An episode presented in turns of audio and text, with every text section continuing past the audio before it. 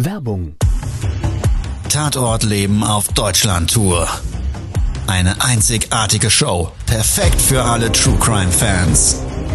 Erlebe echte Tatortgeschichten, spannend erzählt von Marcel Engel, Deutschlands bekanntester Tatortreiniger. Erfahre, was Marcel von den Toten lernen konnte, bei über 15.000 Tatorten. Tatort Leben live, auch in deiner Nähe. Jetzt Tickets sichern.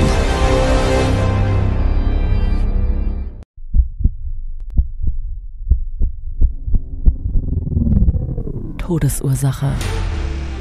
Der Podcast mit Tatortreiniger Marcel Engel. Es wird immer mal wieder in meinem Podcast vorkommen, dass wir sehr tief in das Geschehen eintauchen. Ich werde offen darüber sprechen. Damit meine ich, dass Flüssigkeiten wie Blut als Element das kleinste Problem sein wird.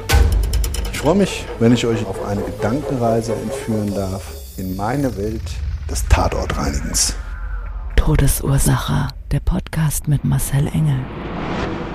Ja, hallo, guten Morgen, guten Mittag, guten Abend oder gute Nacht, je nachdem, wann du gerade meine Folge hörst. Schön, dass du dabei bist und wir gemeinsam eine Tatortreinigung durchleben, die ich in den letzten Tagen im Januar erlebt habe. Es gibt ja so manche Menschen, die haben so einen siebten Sinn. Ich glaube, man sagt es auch Zwillingen nach, dass die ja gewisse Gefühle auf Tausenden von Kilometern spüren können. Und ich glaube, manche Menschen sind auch in so einer Hinsicht so verbunden. Also man mag dran glauben oder nicht. Ich finde es einen schönen Gedanken und dazu hatte ich eine Tatortreinigung. Wir wurden im Januar von einer Schwester ähm, äh, beauftragt, einen Leichenfundort zu reinigen. Ihr Bruder war verstorben. Der hatte ja, in einem Reihenhaus gelebt in der Nähe im Umkreis von Ulm. Es war so, dass die zwei aber schon jahrelang keinen Kontakt mehr hatten. Das lag daran, sie haben sich irgendwann auseinandergelebt, wie es so geht, auch manchmal bei Geschwistern. Sie hatten auf jeden Fall keinen Kontakt mehr. Nichtsdestotrotz hat man sie als Hinterbliebene, als Direkte das ähm, mitgeteilt, dass ihr Bruder gestorben ist. Sie hat das Erbe angetreten und uns dann beauftragt. Ich bin selber erstmal gar nicht vor Ort gefahren. Wir haben ja auch Außenstellen, also Filialen.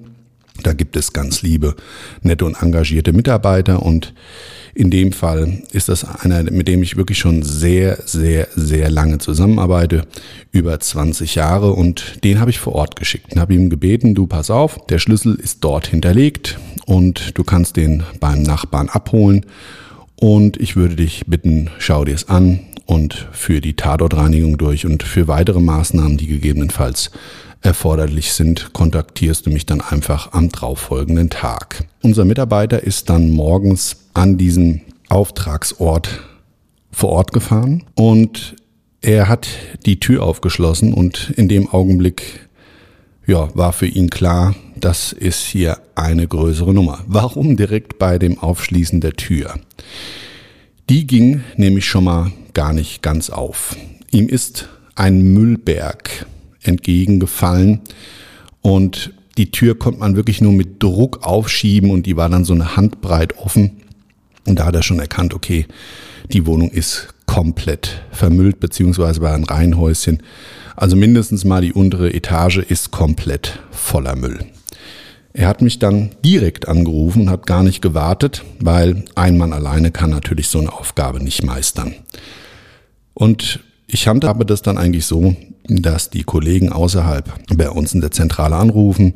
Mittlerweile ist das ja super machbar per FaceTime und hat mich dann praktisch in dieses Auftragshaus per Videochat mitgenommen. Und ich habe dann gesagt, du pass auf, sei so nett, geh erstmal in das Haus rein, quetsch dich da irgendwie durch und das haben wir dann auch gemeinsam bewältigt. Dann konntest du schon auf der einen äh, Seite linksseitig die Küche sehen und das darf man sich so vorstellen, das war gar keine Küche mehr. Also ewig lang nicht genutzt, war ganz klar zu sehen. Die Arbeitsplatte war Höhe Müll. Also das heißt, das war wirklich so auf fast einem Meter hoch der Müll angestaut. Ähm, auf der Arbeitsplatte, die war auch nicht leergeräumt oder so. Das war natürlich auch alles komplett vermüllt. Da stand Geschirr, da hat's ähm, äh, also ganz, ganz viel Müll auch gehabt und katastrophal. Überall Spinnenweben, also lang nicht abgereinigt und so weiter. Und im Flur hat er sich dann also durchgekämpft, wie so eine Ballerina ist er da über den Müll äh, stolziert, in der einen Hand das Handy hochgehalten, ja, äh, ein bisschen so den, den Müll gezeigt mit dieser Selfie-Perspektive und, und ihn habe ich halt auch ständig gesehen und habe ihn da also ja äh, ein bisschen motivierend gut zugesprochen, weil das darf man mal so sagen, wenn du in so einen Müllberg da rein musst, das macht natürlich keiner von uns gerne. Ja, es ist unser Job, okay, alles klar, Augen zu und durch. Aber ja, so, solange du da irgendwie keine Laufwege hast und so weiter, da ist da Land unter und naja, ist ein Thema für sich. Also, wir hatten dann so am Ende von dem Flur noch, ein, noch eine Zimmertür entdeckt, unter so einem wirklich ähm, ja, schulterhohem Müllberg. Und habe ich gesagt, du pass mal auf, mach mal auf die Tür, lass uns mal reinschauen gemeinsam. Also gemacht, getan, er die Tür aufgemacht. Katastrophal. Ja, also da konntest du wirklich sehen, da war mal das Badezimmer. Das war äh, aufgeteilt auf so eine Duschwanne mit so einem Plexiglasscheibe als Spritzschutz und ein Waschbecken und ja, eine Toilette. Und das war halt alles wirklich bis zur Oberkante voll gekotet, voll geschissen. Das war also dicht. Und dann ist es so, wenn diese ähm, Problematik da entsteht, das kennen wir mittlerweile, dann ist das nicht nur zugeschissen, sondern das ist auch wirklich fest. Also feste Schicht, die trocknet oben ab. Das ist ein Geruchswelt für sich und das ist wirklich immer wieder aufs Neue abartigst. Ja, also kann man sich vielleicht vorstellen, man ist irgendwo mal und ja, da lässt einer einen stehen, das ist ja schon widerlich genug, aber ich sag's mal so, das ist wirklich abartig. Ja, man kann sich kaum vorstellen, aber wenn man da ohne Maske reingeht, dann kann es auch schon mal sein, dass es den Leuten wirklich so ganz weich in die Knie wird. Aber mein Mann, der ist hart gesotten, ist seit 20 Jahren dabei und naja, er hat mal tief durchgeschnauft und war auch irgendwie ein bisschen ansonsten sehr wortkarg danach. Aber ich habe gesagt, du pass auf, soweit ich das ähm, hier mitbekommen habe, ist der Leichenfund im ersten Stockwerk. Also bitte geh mal hoch. So eine Holztreppe hochgelaufen da war er dann im ersten Stockwerk angekommen, im Flur drei Türen. Auch da überall Müll, sah katastrophal aus. Nicht ganz so viel wie unten, aber mit nicht ganz so viel, dann war es trotzdem noch kniehoch und an den Seiten jeweils aufgetürmt, auch ohne weiteres äh, ähm, Hüft- und Schulterhoch. Also es war schon auch da abartig dann darf man das sich so vorstellen, das ist ja nicht sauber da rundherum. Also die, die Wände sehen meistens extrem krass aus. Die sind wirklich dunkel gefärbt oftmals an den Schaltern und an diesen äh, WIP-Schaltern oder Lichtschaltern. Äh, da siehst du einfach drumrum um den Schalter die braunen Verfärbungen oftmals, als ja, hätte sich da jemand nie die Hände gewaschen und da äh, 500 Mal oder 1000 Mal gegengegriffen. Also es ist echt immer, immer wieder erstaunlich, wie sich diese Bildnisse dann gleichen. Aber, das muss man sagen, es ist trotzdem individuell immer wieder hart, weil du hast eine andere Umgebung, sieht anders aus und es fühlt sich in so einem Fall, wenn du jetzt denkst, du kommst zu einem Leichenfundort und weißt sonst nichts über die Räumlichkeiten, weil der Kunde keine Info dazu hatte, dann ist das schon auch immer so ein bisschen ein Stück weit ein Schock. Naja, also ich habe ihm dann gesagt, du pass auf, Zimmertüren mal aufmachen und in den anderen zwei Zimmern, da war dann nichts, aber man konnte dann an der dritten Zimmertür und irgendwo musste ja der Leichnam gelegen haben. Das war nämlich meine Information. Im ersten Stockwerk lag der Verstorbene im Schlafzimmer. Ja, und dann habe ich ihm gesagt, du, irgendwie ist das ja auch merkwürdig. Warum haben wir denn jetzt hier eine verschlossene Tür? Eigentlich ja komisch, weil wenn so ein ähm, Leichenfundort freigegeben wird, dann ist natürlich der Leichnam abgeholt und im Standard ist das eigentlich dann alles frei zugänglich. Gut, war in dem Fall nicht so und ich habe ihn gefragt, ob er seinen Dietrich dabei hat. Und ordentlich wie er war, hat er den im Hosensäckel einstecken gehabt und dann haben wir da gemeinsam, ich ihn unterstützend von der Ferne aus und er mit seinem dicken Daumen handwerklich geschickt, drei, vier Mal da mit dem Dietrich im Schloss rumgerudert und dann war es auch offen. Ja, und dann, dann hat er die Tür aufgemacht. Todesursache, der Podcast. Der Tatort. Also auch da sah es echt richtig hart aus. Fenster war offen und es sind ihn in dem Augenblick, und ich meine, das war ja im Januar, also kalt, recht untypisch für die Jahreszeit, dass es dann so Fliegen hat und in dem Fall war es aber wirklich ein massiver Befall von Fliegen in dem Zimmer, war bodendeckend auch überall Müll und man konnte so am, ähm, an der einen Zimmerseite ein Doppelbett sehen. Das war drumherum überall Lebensmittel gehortet. Dann war klar, alles klar, der Verstorbene war nicht nur ein Messi-Erkrankter, sondern eine ganz spezielle Art zusätzlich der Messi-Erkrankung, und zwar die Lebensmittelhorder. Da ist es oftmals so, dass die ja, in, ihrer, in ihrem Krankheitsbild, also die Lebensmittelcontainer von Supermärkten abfahren, da dann die Fleisch- oder Lebensmittelpackungen rausholen aus diesen Sammelbehältern, oftmals dann mit so einem Einkaufswegelchen oder anderen Transportmitteln wirklich zuhauf in ihre Wohnräumlichkeiten verbringen und die einfach nur da liegen lassen. Ich bin jetzt kein Psychologe und ähm, an der Stelle muss gesagt sein, grundsätzlich finde ich es erstmal einen tollen Gedanken. Natürlich nicht den Müll aus dem Mülleimern zu holen, aber wir alle, glaube ich, und da sind wir uns einig, wir müssen nicht hungern. Und was hier in Deutschland an Lebensmitteln weggeworfen wird, und da sollte sich jetzt vielleicht jeder mal so überlegen, ob das in dem einen oder anderen Fall auch mal zu Hause so passiert. Das ist echt traurig. Aber gut, ich will nicht abschweifen, wollte es eigentlich nur mal an der Stelle gesagt haben, weil ich finde es immer wieder krass und auch bei uns zu Hause passiert ist und ich versuche es wirklich so gut wie möglich immer hm, ja, zu vermeiden, weil es einfach so extrem traurig ist, dass wirklich Leute nichts zu beißen haben und wir hier das Zeug wirklich in die Tonne schmeißen. Und was ich noch viel schlimmer finde, ist, eigentlich so unsere Gesetzmäßigkeit, dass wir diese Lebensmittel nach einer gewissen Ablauffrist nicht Menschen zur Verfügung stellen dürfen oder das nur sehr ähm, äh, bedingt möglich ist, die dafür Bedarf haben. Aber gut, genug dieser Worte. Also auf jeden Fall, wir haben dieses Zimmer zusammen auch mit dem Videocall betrachtet und da ist er, da habe ich so richtig gemerkt, da ist er mir also wirklich, ja, so ein bisschen demotiviert zusammengesackt. Da war klar, das ist richtig brutale Arbeit, das ist auch ganz abartig, weil ich meine, die Lebensmittel sind zum einen natürlich auch sehr schwer. Dann, das kennen wir einfach, das ist ja wirklich so schichtweise dann schon, je tiefer du kommst, je vergammelter wird das oftmals.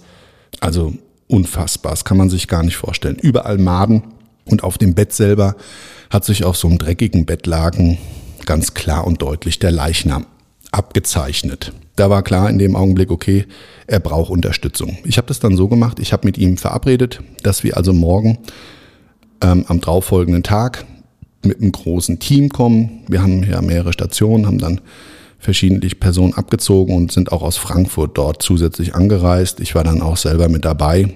Wir haben am darauffolgenden Tag aus diesem Haus 200 Kubikmeter Müll und Lebensmittel rausgeholt. Ich habe, bevor wir da vor Ort gefahren sind, einen Call mit der Schwester und habe ihr das mal so mitgeteilt, dass es also ein Riesenproblem ist, habe sie mal über den Auftragszustand und, und über die Situation aufgeklärt und wir haben dann vereinbart, dass wir das also gesamteinheitlich räumen sollen, weil sie das Haus auch vermarkten wollte und sie hatte mich gebeten, im Zuge dessen bei dieser Räumung bitte nach Gegenständen zu suchen, die vielleicht Erinnerungsstücke darstellen können, auch Wertgegenstände etc.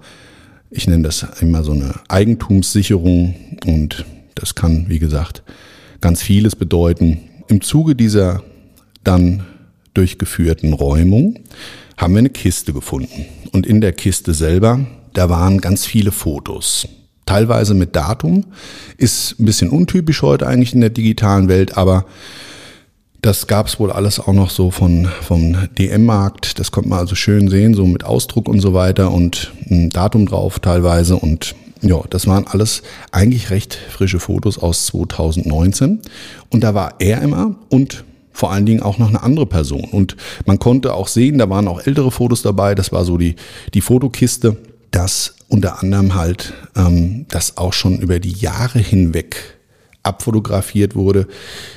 Man konnte so die Umgebung ja immer wieder erkennen, wie sie Step by Step immer vermüllter wurde. Ja, und dann haben wir das auch der Schwester mitgeteilt. Dann habe ich gesagt, naja, wir haben so eine Fotokiste gefunden, auch ein Handy und ein paar andere Dinge, die wir ihr gerne zukommen lassen würden. Und irgendwie stellt sich das aber auch so dar, als gab es hier noch eine zweite Person. Dann hat sie mir gesagt, ja, ob es denn irgendeinen Namen dazu gäbe. Da habe ich gesagt, naja, da gibt's hier unter anderem auch so ein Briefchen und so weiter und da lässt man oder lasse ich so Rückschlüsse drauf ziehen, dass das wohl eine, die Lebensgefährtin war.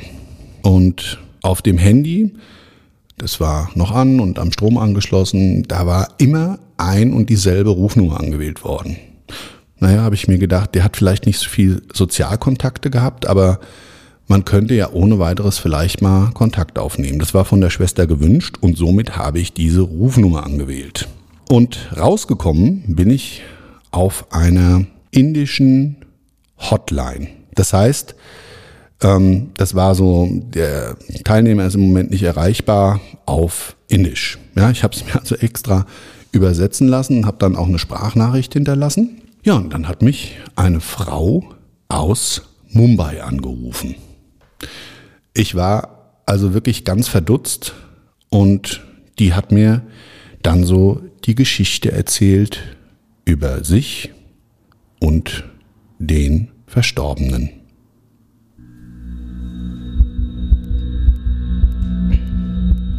Todesursache, der Podcast. Das Opfer.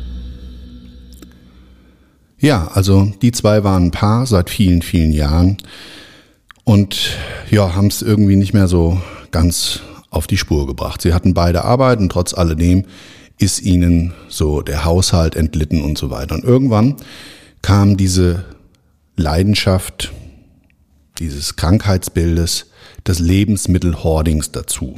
Und das war ihr dann irgendwie zu viel. Also der Gestank, der Geruch, das ganze drum und dran und diese ganze Verwahrlosung, das war ihr persönlich einfach eine Schippe zu viel.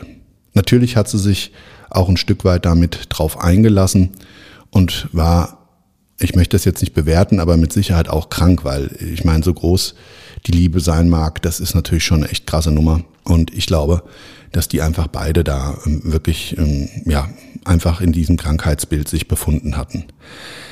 Aber sie hat mir erzählt, dass sie kurz vor der Corona-Krise ähm, nach Indien geflogen ist und wollte dort in einen Ashram. Wollte sich selber finden. Die zwei hatten vorher schon eine Therapie gemacht in Bezug auf diese Messi-Problematik. Also ganz, ganz toll, ganz große Schritte in die richtige Richtung.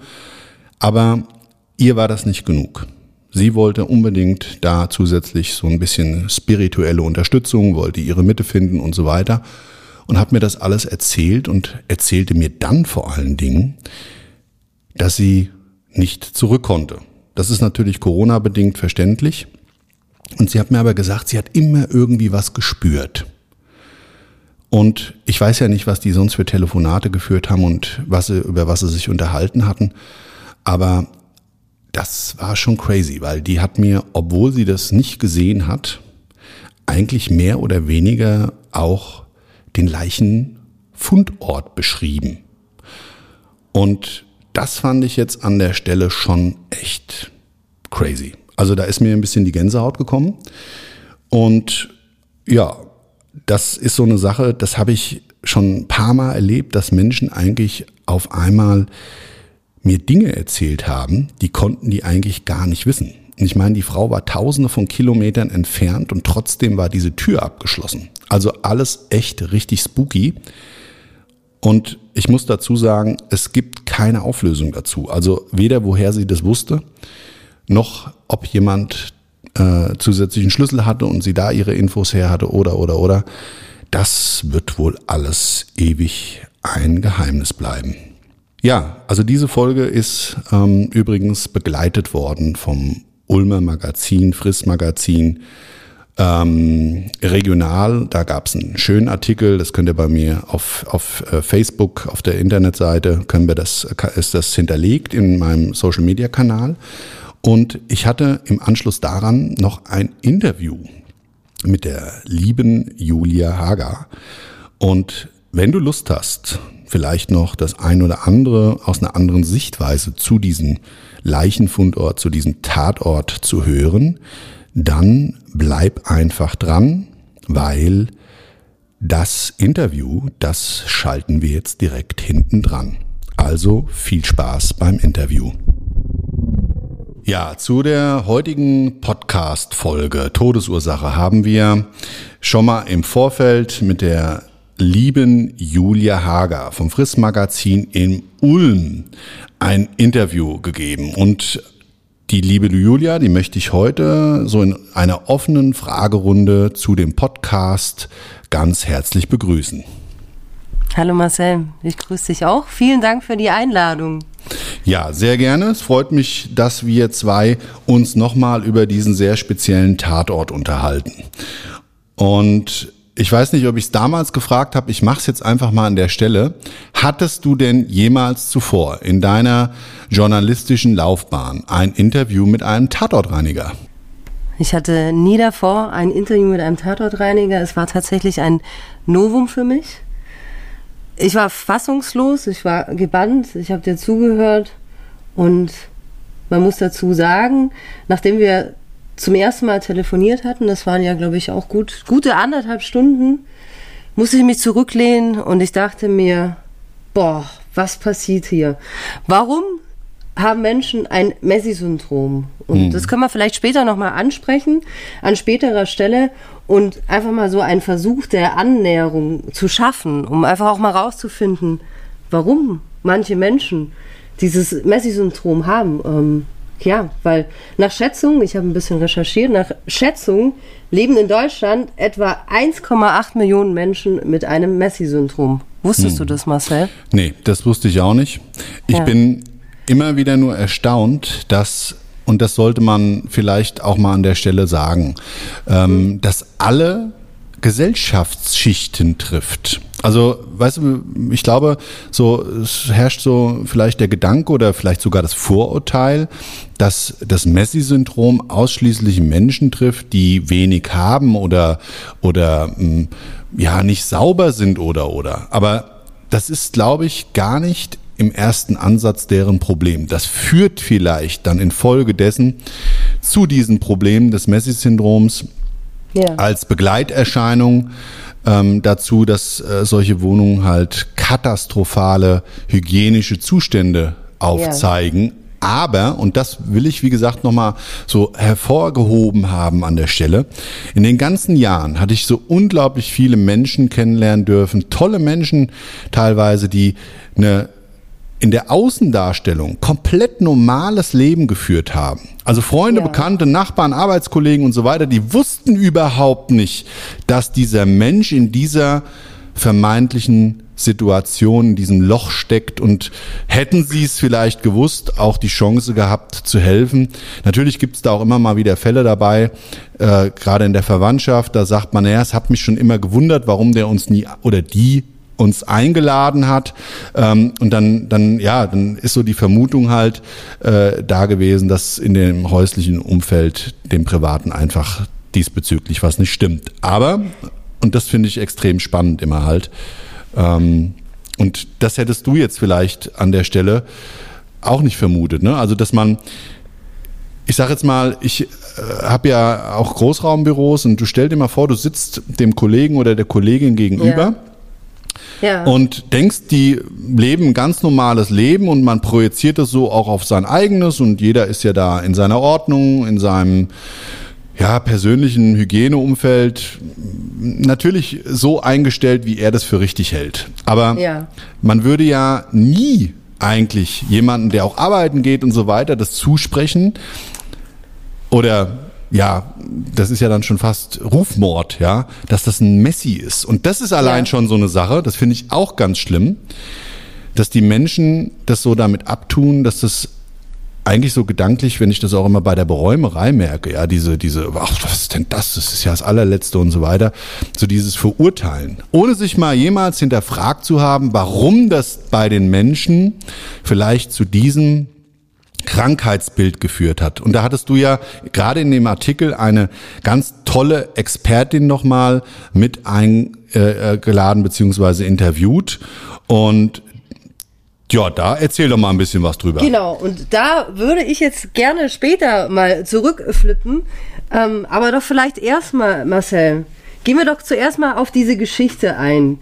Ähm, es fing, glaube ich, an, Anfang diesen Jahres. Es muss wohl, glaube ich, der 4. Januar gewesen sein, in der Nähe von Ulm tatsächlich, dass es eine Messi-Wohnung gab, also ein äh, Messi-Haus.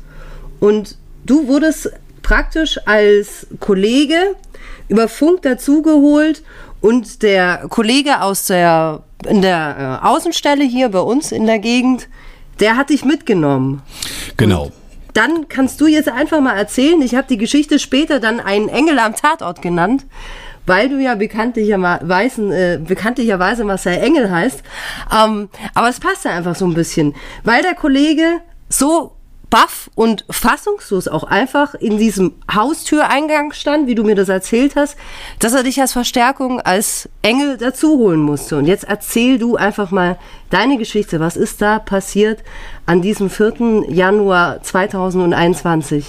Ja, genau. Also der, der Ulmer Mitarbeiter, das ist häufig so, dass die einfach, wenn sie vorm großen Problemfall stellen, uns, mich oder auch andere Experten hier nochmal so per Videocall, ja, FaceTime, mit Ja. in das Geschehen reinholen. Das ist ja heute technisch alles problemlos machbar und wir stehen denen dann mit Rat und Tat zur Seite. Und was wir da so sehen, ist natürlich immer ein Spiegelbild unserer Erfahrungen.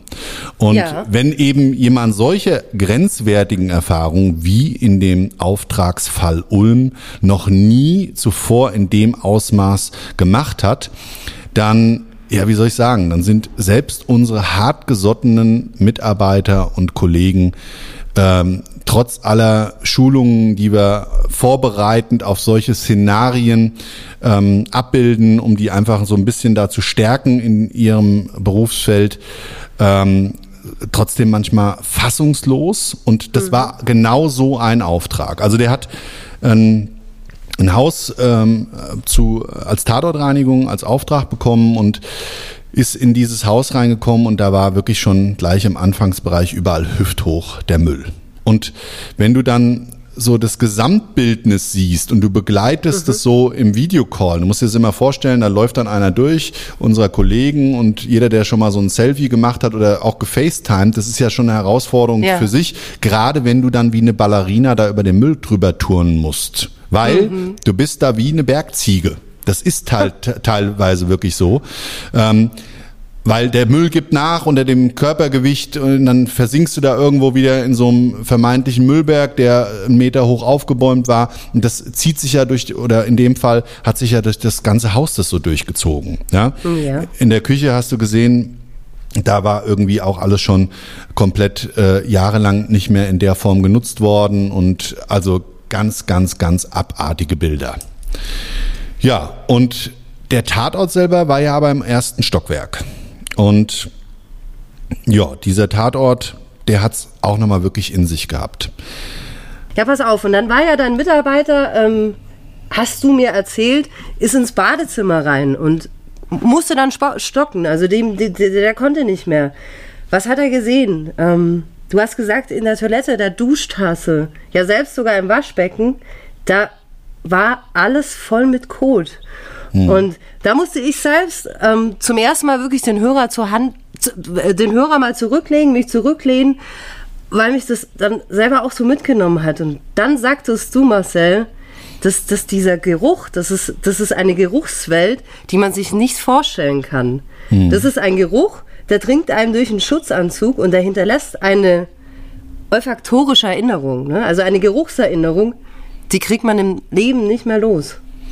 Ja, also Leichengeruch als solches ist ja was sehr Spezifisches, aber und da komme ich jetzt mal wirklich so, so ein bisschen so den Ekelfaktor der Menschenkot, gerade dann, wenn er ja. ähm, in dafür eigentlich nicht vorgesehene Sammelbehälter, zum Beispiel Duschtasse oder Badewannen, immer wieder durch weiteres Befüllen einfach in der Notdurft ähm, über Wochen, Monate und Jahre hinweg gesammelt wird, dann fängt er an, ein bisschen so durchzukompostieren, beziehungsweise das zersetzt sich natürlich ein Stück weit, ja. aber das ist eine unglaublich eklige Sache. Also das ist eine Sache, das ähm, schafft äh, bei den meisten unserer Tatortreiniger so einen absoluten Grenzbereich.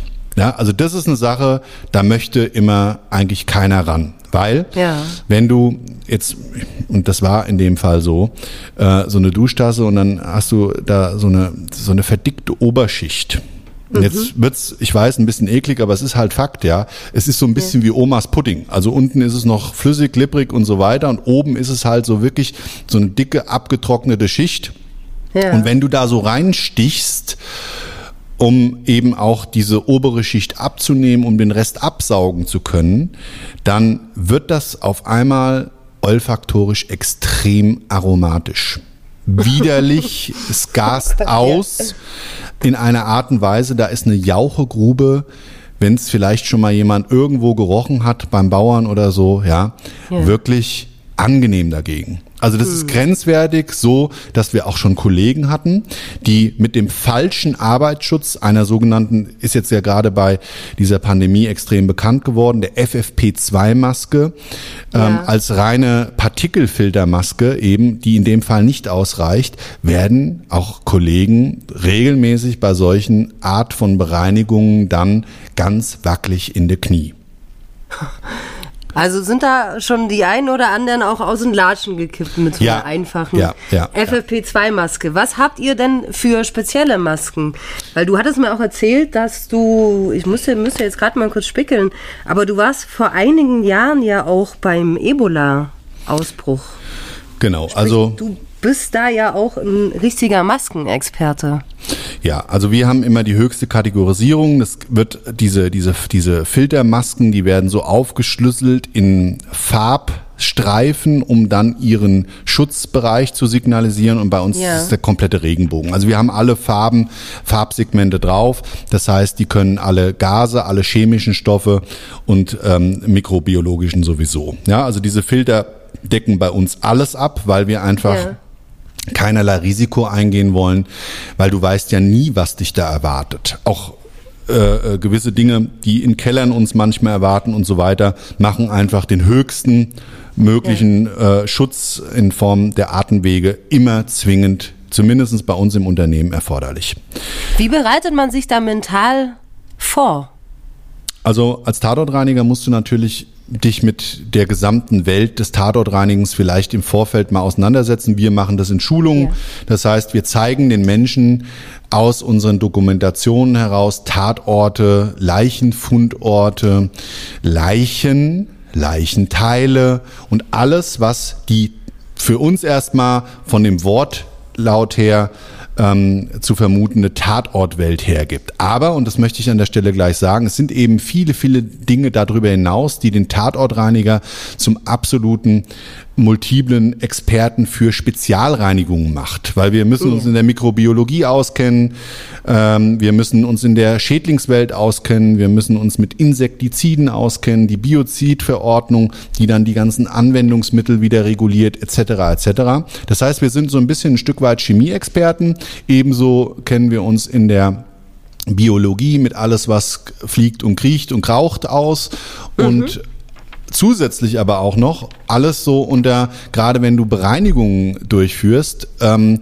musst du auf verschiedene Dinge wieder achten, wie äh, Oberflächen äh, nicht zu zerstören oder zumindest zu erhalten, wenn es Sinn macht und musst da auch so ein bisschen, ähm, ja, wie nennt man das, ähm, schadensmindernd Das ist, glaube ich, so ein typischer Mhm. ähm, Bereich aus der Versicherung, so wird es da, glaube ich, genannt, schadensmindernd für den Kunden agieren. Klar, jetzt Ja. also gerade bei Ja. dem eben beschriebenen Bad, da ist nichts mit Schadensminderung. Also das Ja, versuchst du einfach äh, dann rauszureißen. Am Schluss, am Ende vom Tag ist es sehr wahrscheinlich, dass sowas nicht drin bleibt.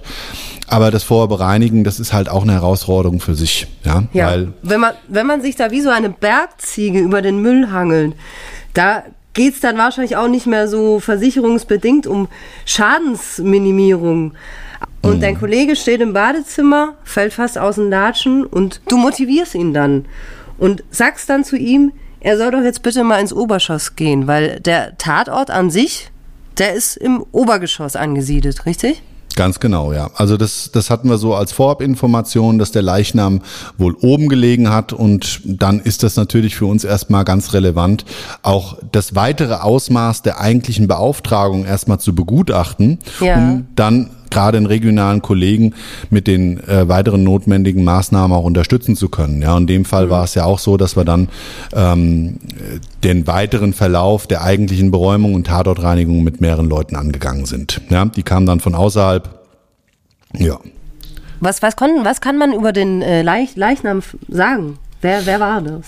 Ja, also der Leichnam, der lag wohl längere Zeit und ähm, wie wir dann so erfahren haben, das war ja auch ein Pärchen und ja, ich hatte das ja damals erzählt, das war auch eine sehr skurrile Geschichte als solches, weil ähm, ja, die Tür vorher wohl abgeschlossen war zu dem eigentlichen Leichenfundortbereich Ja. und der, der Leichenfundort als solches auch wieder extrem speziell war. Also der Kollege Ja. war sehr gut aufgestellt, uns damit reinzunehmen, weil ich glaube, der hätte auch vor Schreck ohne weiteres in Ohnmacht fallen können, ungeachtet ja. der Gasausgasung und so weiter schon in dem unteren Stockwerk, war der Leichenfundort als solches ja auch extrem. Ja? Was hat der Kollege gesehen, als er diese Tür aufge, aufgebrochen hat? Weil man muss ja dazu sagen, äh, kurzer Einschub, wenn ein Tatort soweit bereit ist, dann ist er normalerweise immer auf, aber diese Türe war verschlossen, Genau. richtig? Genau, die war verschlossen. So. Also musste die auch erstmal geöffnet werden und im Anschluss daran, als er dann aufgemacht hat, ja, da war der erstmal mehr als schockiert, weil der, was er gesehen hat, ist ein, ist ein, ist ein Doppelbett und ringsherum halt lauter Müllberge. Und das, was das so extrem gemacht hat, dass der Verstorbene ersichtlich aus diesem Leichenfundort eben ein Lebensmittelhorder war. Und das Extreme dabei ist, wenn äh, solche Parallelen dann äh, sich als, als, als Geschehnisort da darstellen, dann wird's halt extrem hart. Weil wenn, ich sage jetzt mal, Fleisch gerade auch aus, aus dem Müll rausgeholt wird und das gar nicht konsumiert wird, also die, die gehen dann oftmals äh, koffern, also an, die, an diese Lebensmittelcontainer der Lebensmittelmärkte und räumen da wagenweise die Ware raus, die und das zweifelsohne nicht meines Erachtens nach richtigerweise ähm, einfach äh, äh, vernichtet wird, sondern da ist, glaube ich, sowieso so ein gesellschaftliches Thema, was wir an der Stelle vielleicht ähm, ja auch einfach mal erwähnt haben möchten, ja, oder ich zumindestens, dass wir so extrem viele Lebensmittel wegwerfen. Das ist echt sowas von unglaublich traurig. Und wenn ich dann immer sehe, es gibt so viele Menschen, die echt bedürftig sind, also denen man mit diesen Lebensmitteln bei uns im Land echt weiterhelfen könnte und unsere Gesetzgebung es einfach nicht hergibt und die Lebensmittelverordnung es nicht zulässt, dass wir mit diesen vermeintlichen Lebensmitteln deklariert als Abfälle Menschen versorgen könnten und helfen könnten, die es wirklich nötig haben. Also Also, Marcel, wenn ich das richtig verstehe, sind Messis auch dazu geneigt, ähm, Containerer zu werden. Ja, also diese, diese Lebensmittelhorder sehr wohl.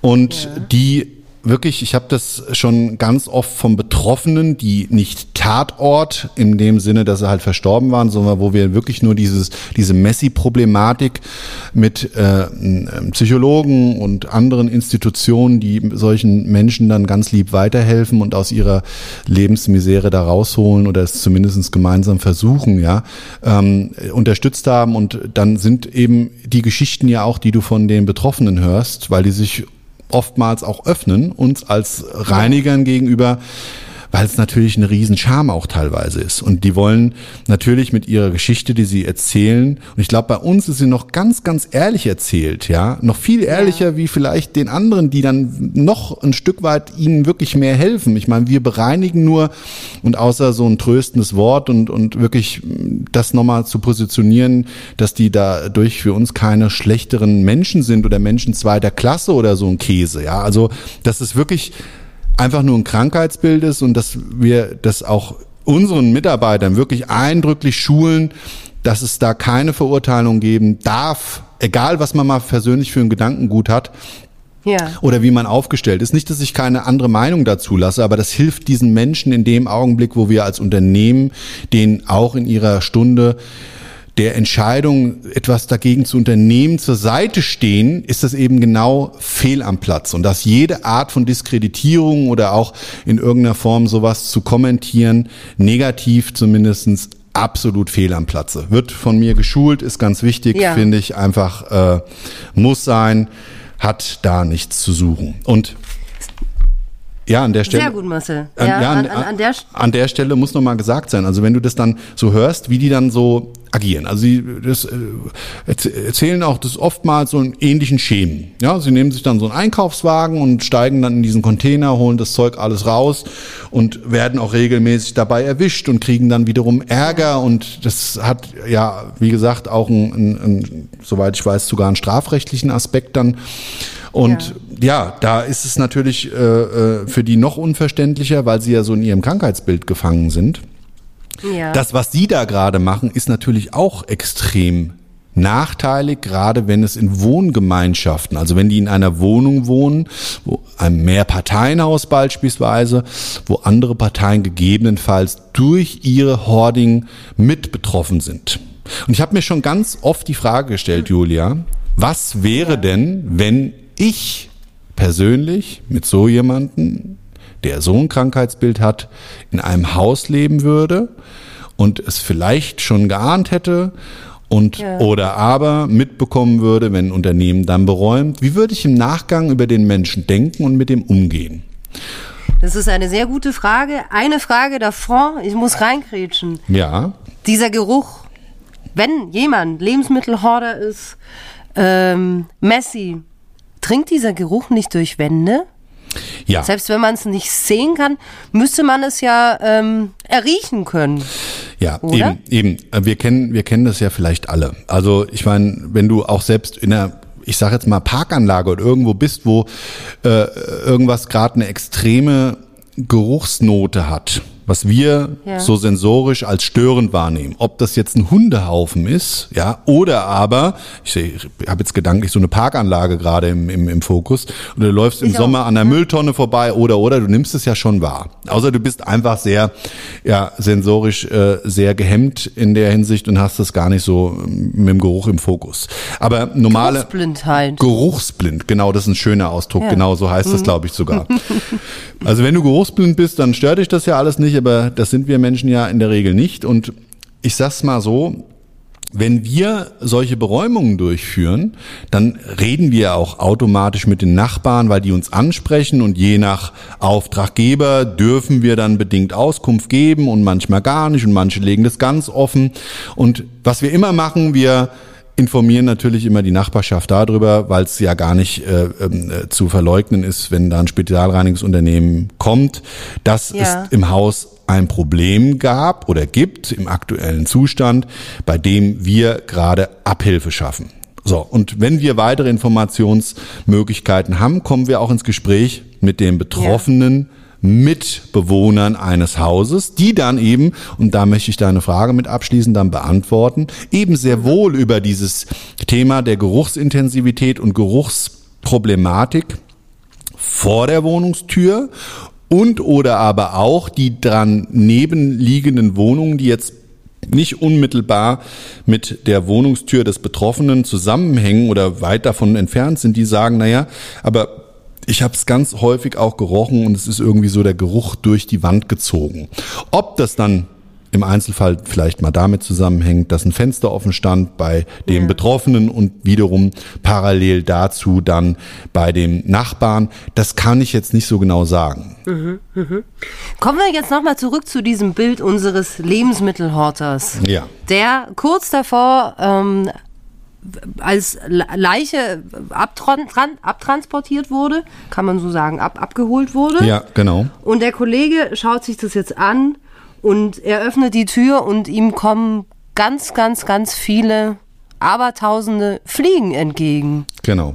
Das ist nämlich. Obwohl Winter war. Genau. Das ist nämlich so ein typisches Problem, wenn dann genug ähm, Nahrungsquelle da ist, dann sehr wohl, und das zieht sich ja gerade bei dem Lebensmittelhordern unabhängig der Jahreszeit schon in so einem praktisch eigenen, ähm, ich nenne es mal räumlichen Biotop, über Wochen und Monate zuvor schon ähm, als Problem durch die gesamte Wohnung oder durch das gesamte Haus ähm, wie so ein roter Faden durch. Und das ist eben dann, was ich im Zuge, und das würde man jetzt im Winter gerade bei einem reinen Leichenfund nicht so zwangsläufig vermuten, ja, hängt ja. aber, wie gesagt, an der vorhergehenden beschriebenen Problematik dann oftmals daran, dass dieses Lebensmittelhorden eben schon vorher zum massiven Schädlingsbefall in diesen Räumlichkeiten führt und das über das ganze Jahr hinweg, ungeachtet der Jahreszeit und der dadurch aufkommenden Schadinsekten, die dann gegebenenfalls gerade in einem Leichenfundbereich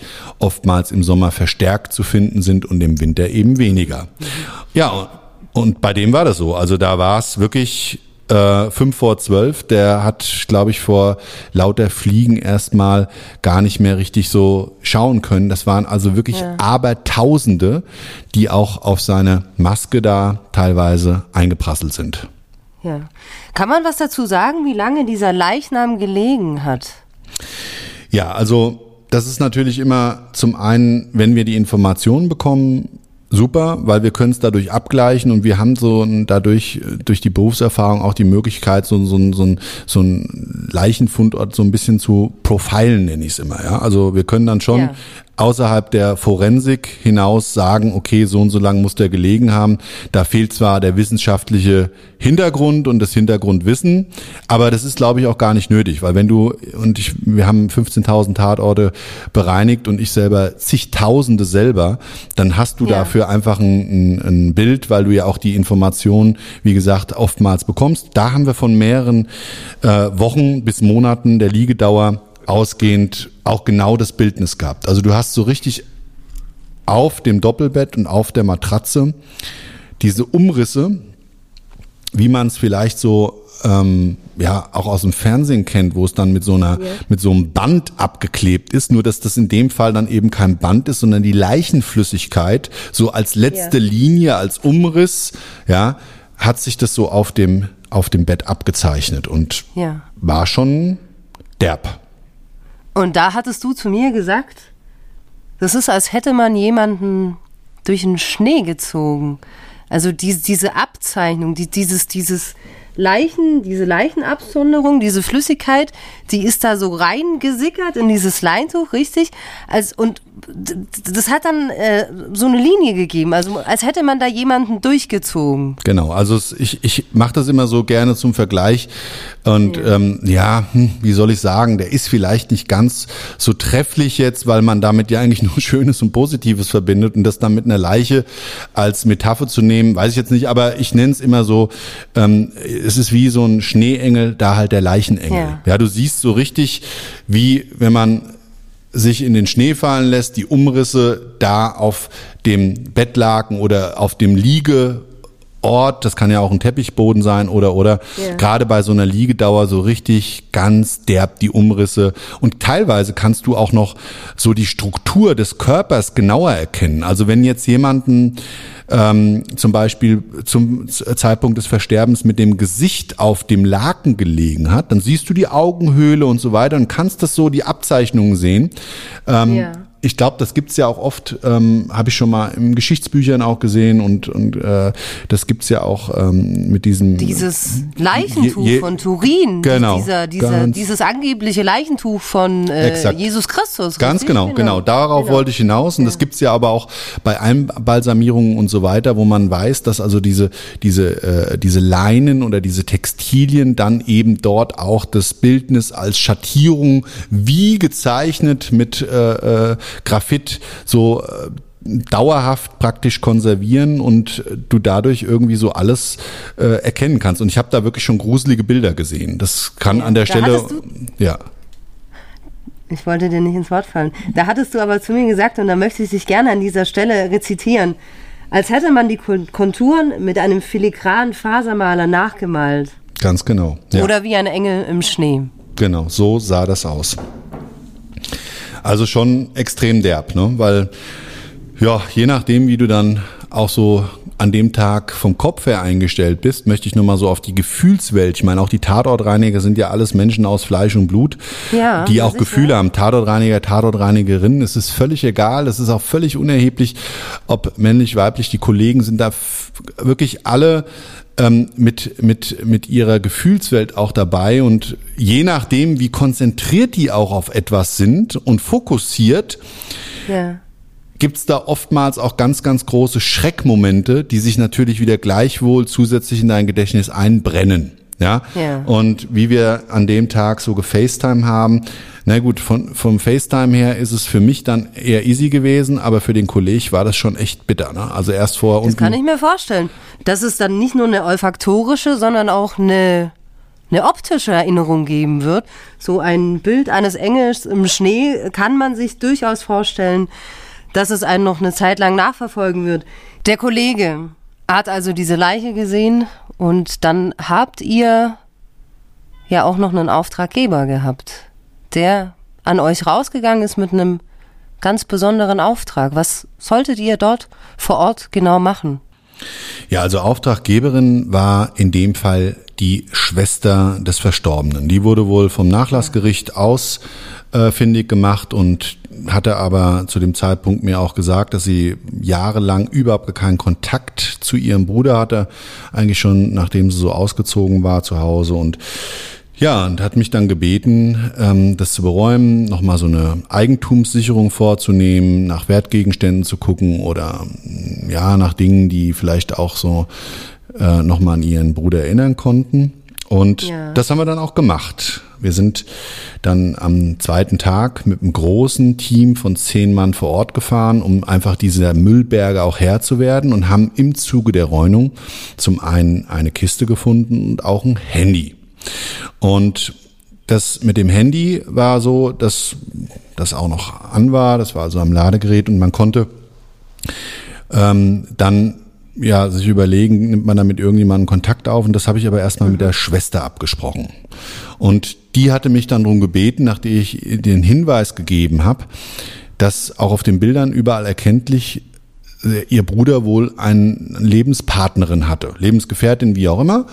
Und dann hat sie gesagt, ja, das wäre sehr, sehr nett von mir, wenn ich also mit dieser vermeintlichen Lebensgefährtin vielleicht mal Kontakt aufnehmen könnte. Und wir hatten, Da musste ich, da musste ich tief durchatmen, als du mir das erzählt hast, dass sich da rausgestellt hat. Ich glaube, das war auch in der Truhe drin mit Bildern, Ja. dass sich da rausgestellt hat, dass in diesem Haus, in diesem, in, in dieser Wohnung, in, in, in diesem Müllberg nicht nur ein Mensch, sondern ein komplettes Paar gewohnt hat. Ja, ja, Da fragt man sich natürlich, da war jetzt natürlich die Frage, ja, wo ist dann jetzt die andere, die bessere Hälfte? Ja. Und Mhm. Ja, dann also- hast du da angerufen. genau, auch wirklich äh, für uns eigentlich unfassbar. Also das, wenn sich ein Mensch in so einem Krank Krankheitsbild befindet, ist das die eine Sache, aber dann, wenn dann gleich zwei Betroffene sind, die können sich da so reinleben vielleicht in so ein Ja. Problem, aber das war auch schon wieder so ein bisschen für uns unverständlich. Und in Rücksprache und Absprache mit der Schwester habe ich mir dann, wie gesagt, so ein Herz genommen und habe die vermeintlich meist angerufene Rufnummer von diesem Handy ähm, angewählt über das Handy des Verstorbenen und ja, bin dann erstmal auf einer Mailbox gelandet. Ja. Und zwar, das war recht ungewöhnlich und für uns hatte ich das in, oder ich hatte das selber auch so noch nie. Ähm, das war eine Mailbox auf Indisch. Ja, also erstmal habe ich die Sprache überhaupt nicht definieren können, aber es, wir haben es dann nochmal angewählt, nochmal und ich habe es dann aufgenommen und habe es dann translated und zwar also Indisch und ähm, das hat natürlich schon mal einen riesen Spannungsbogen mit sich gebracht und es hat dann auch jemand zurückgerufen. Ja, und das war die Lebensgefährtin, die sich zu dem Zeitpunkt in Indien befunden hat. Und ja, ich muss dir dann lauter, leider die traurige Nachricht zukommen lassen, dass ihr Lebensgefährte seit längerer Zeit dort tot aufgefunden, jetzt von uns die Überreste bereinigt werden. Und Wie hat sie reagiert? ja, also traurig und bestürzt, sehr wohl, aber trotzdem auch in gewisser Form abgeklärt und gefasst. Und vor allen Dingen hat sie mir erzählt, dass sie da also gerade ähm, ja auf so einer wie nennt man das, Selbstfindungsreise sich befindet in Indien Ja. und auch schon seit mehreren Monaten ähm, dort lebt und irgendwie das Thema ja auch mit Corona, mit Rückflug ein Riesenproblem dargestellt hat, dass das also so ohne weiteres nicht ging. Aber was, was eigentlich viel relevanter dabei war, dass sie mir erzählt hat, dass sie das schon gespürt hat. Und dass sie so in ihren Meditationen und, und, und so in ihrer, in ihrer Wahrnehmung so auf einer anderen Ebene ihrem lieben ähm, Lebensgefährten irgendwie schon begegnet ist. Und das, ja, das hat sich natürlich ein bisschen spooky für mich angehört, ne? Ja, was geht einem da durch den Kopf? Ist man da ein Stück weit vielleicht wütend, dass man sich denkt, okay, das hätte sie auch ahnen können, wenn ihr Freund da nicht mehr rangeht? Oder fühlt man da mit?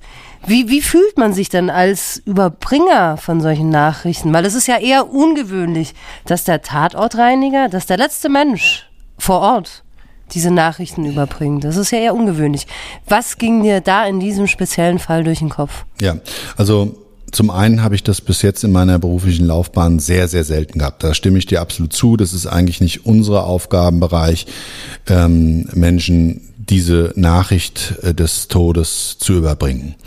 Zum anderen auf Basis dieses Telefonates und dieser astralen Ebene, wo sie das erahnt hat und, und diese Selbstfindung, also alles sehr spirituell, muss ich ganz ehrlich sagen, ich glaube da nur sehr bedingt dran. Ich glaube zwar so an diese Verbundenheit und energetische Verbundenheit von Zwillingen und ich glaube auch, dass wir das so in gewisser Form vielleicht als Menschen ähm, äh, äh, so, so dieser siebte Sinn, wie man so sagt, weißt du, dass man das spüren kann. Aber das hat sich für mich in dem Telefonat erstmal so ein bisschen spinnert angehört. Ich sag's mal ganz offen, ich sag's Ja. mal ganz ehrlich. Äh, ich habe erstmal gedacht, die hatten einen Schuss. Aber du willst jetzt ja auch keinen verurteilen und Nein. ähm, das würde ich mir auch nicht anmaßen wollen. Trotzdem ist es meine persönliche Meinung erstmal zu dem Telefonat gewesen. Aber das hat sich natürlich auch ansonsten komisch angefühlt, weil ja, jemanden zu sagen, dass ein geliebter Mensch und ich kannte ja die, die Beziehung als solches nicht. Ich wusste nur, dass die beiden dort in einem absoluten Vollchaos gelebt haben. Und das auch über Jahre hinweg. Also die Fotowelt hat's ja hergegeben. Weißt du, du hast auch vorher Zustände gesehen, wo es noch einigermaßen normal war. Und Ah, interessant, interessant, ja. ja, wir haben auch so, wir haben auch so Bilder gehabt, wo man dann gesagt hat, ach guck mal, da war das Bad noch ganz normal und da ging es auch mit der Küche noch. Da konntest du wenigstens noch Küchen, auch wenn es scheiße aussah. Aber ähm, ja, das, das, das gab's ja. Also dieser, dieser, dieser, dieser Entwicklungszyklus, Ja. ja, wie so ein Daumenkino konnte man fast so ein bisschen an den Bildern, die wir da gefunden haben, ablesen.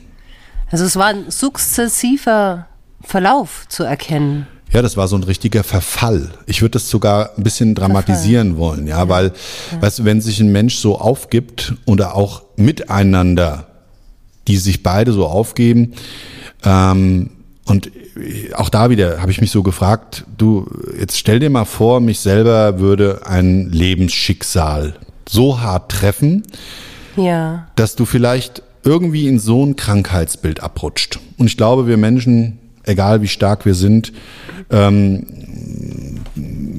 nicht vielleicht jeder rutscht in dieselbe Problematik rein, aber Sucht ist ja genauso ein Thema und viele, viele andere Dinge, die uns im Leben beschäftigen, Angst und so weiter. Und es ist egal, welche Störungen wir vielleicht äh, dadurch einfach erfahren und dieses Krankheitsbild dann erleiden, ähm, stelle ich mir dann auch immer so die Frage, wie wird es denn dir gehen und äh, um einfach die Menschen ein Stück weit auch mehr zu verstehen, ja, verstehen zu lernen. Ich meine, ich bin kein Psychologe und trotzdem sehr interessiert daran, was ja. bewegt die Menschen und wie rutschen sie in so ein Loch rein.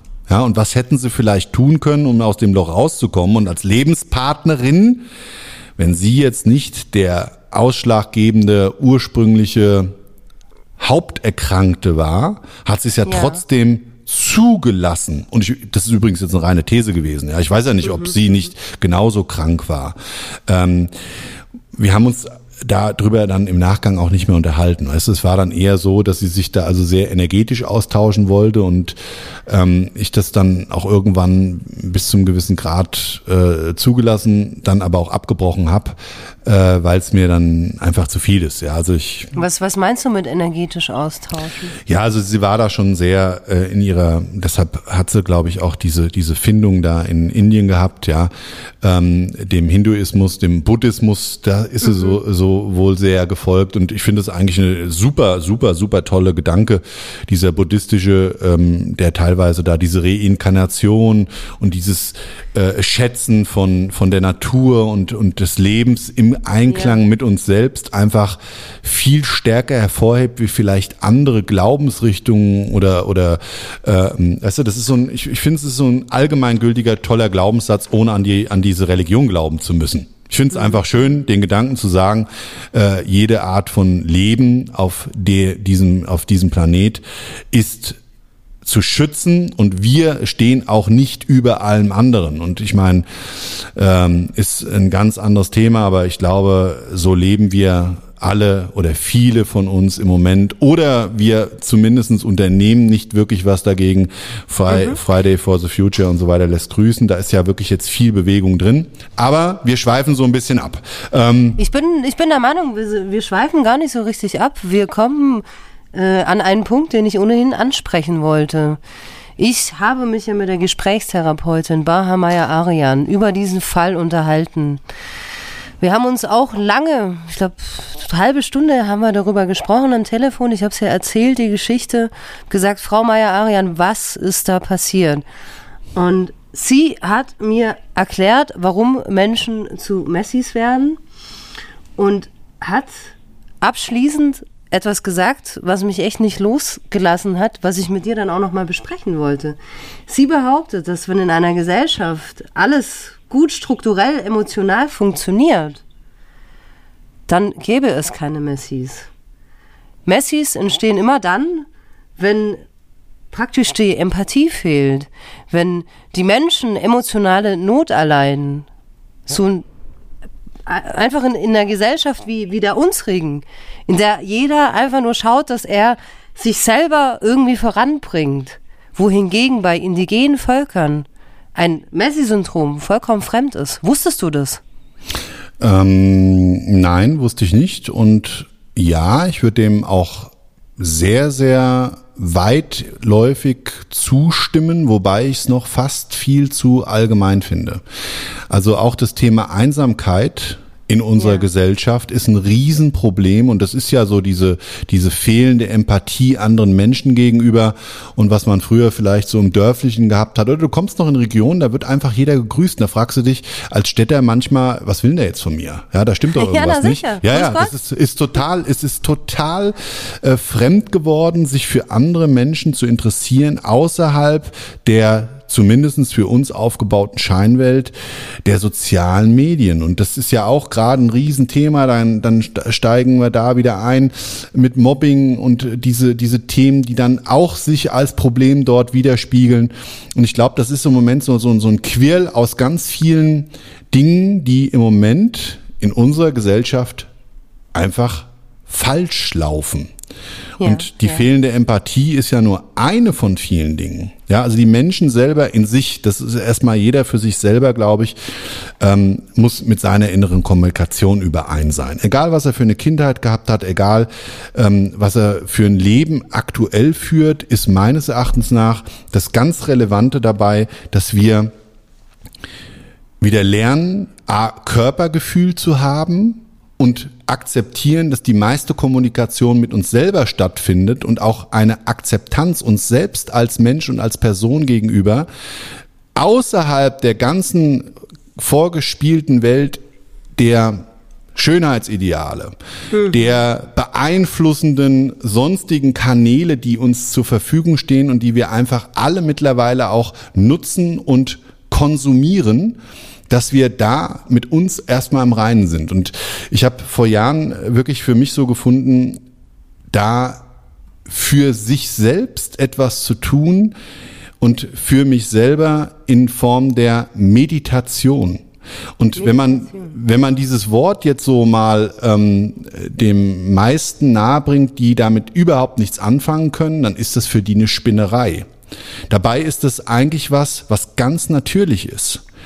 Das haben wir uns früher automatisch geschenkt und in der heutigen schnelllebigen Zeit mit einem Überfluss von Informationen, ein Überfluss von Reizen, begreifen wir es nicht mehr, dass wir das eigentlich brauchen. Und die Meditation selber muss nicht die Form der Entspannung sein. Es kann ja. auch sein, dass es das Spazierengehen ist. Es kann auch sein, dass es der Sport ist. Und viele Menschen finden das auch da drin.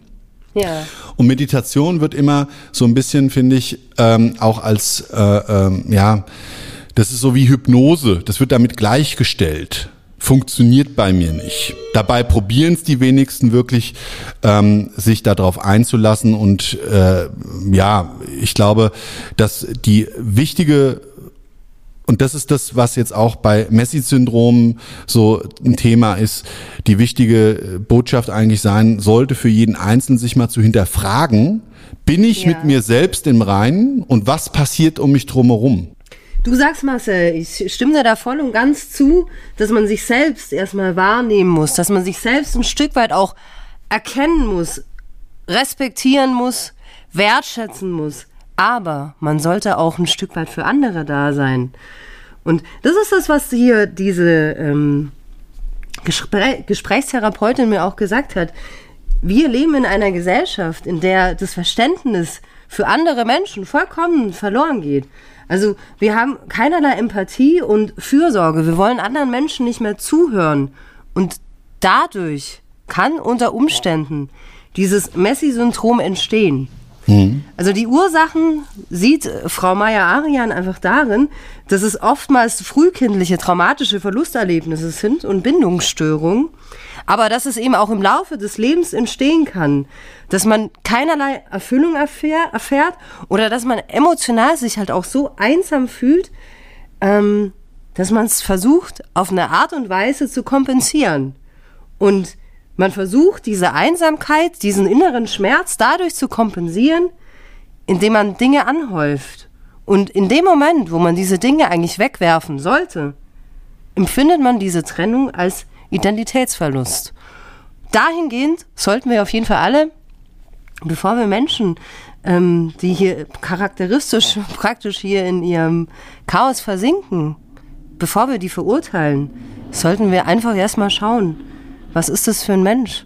Braucht er vielleicht ein offenes Ohr? Kann ich dem zuhören? Kann ich dem mal helfen?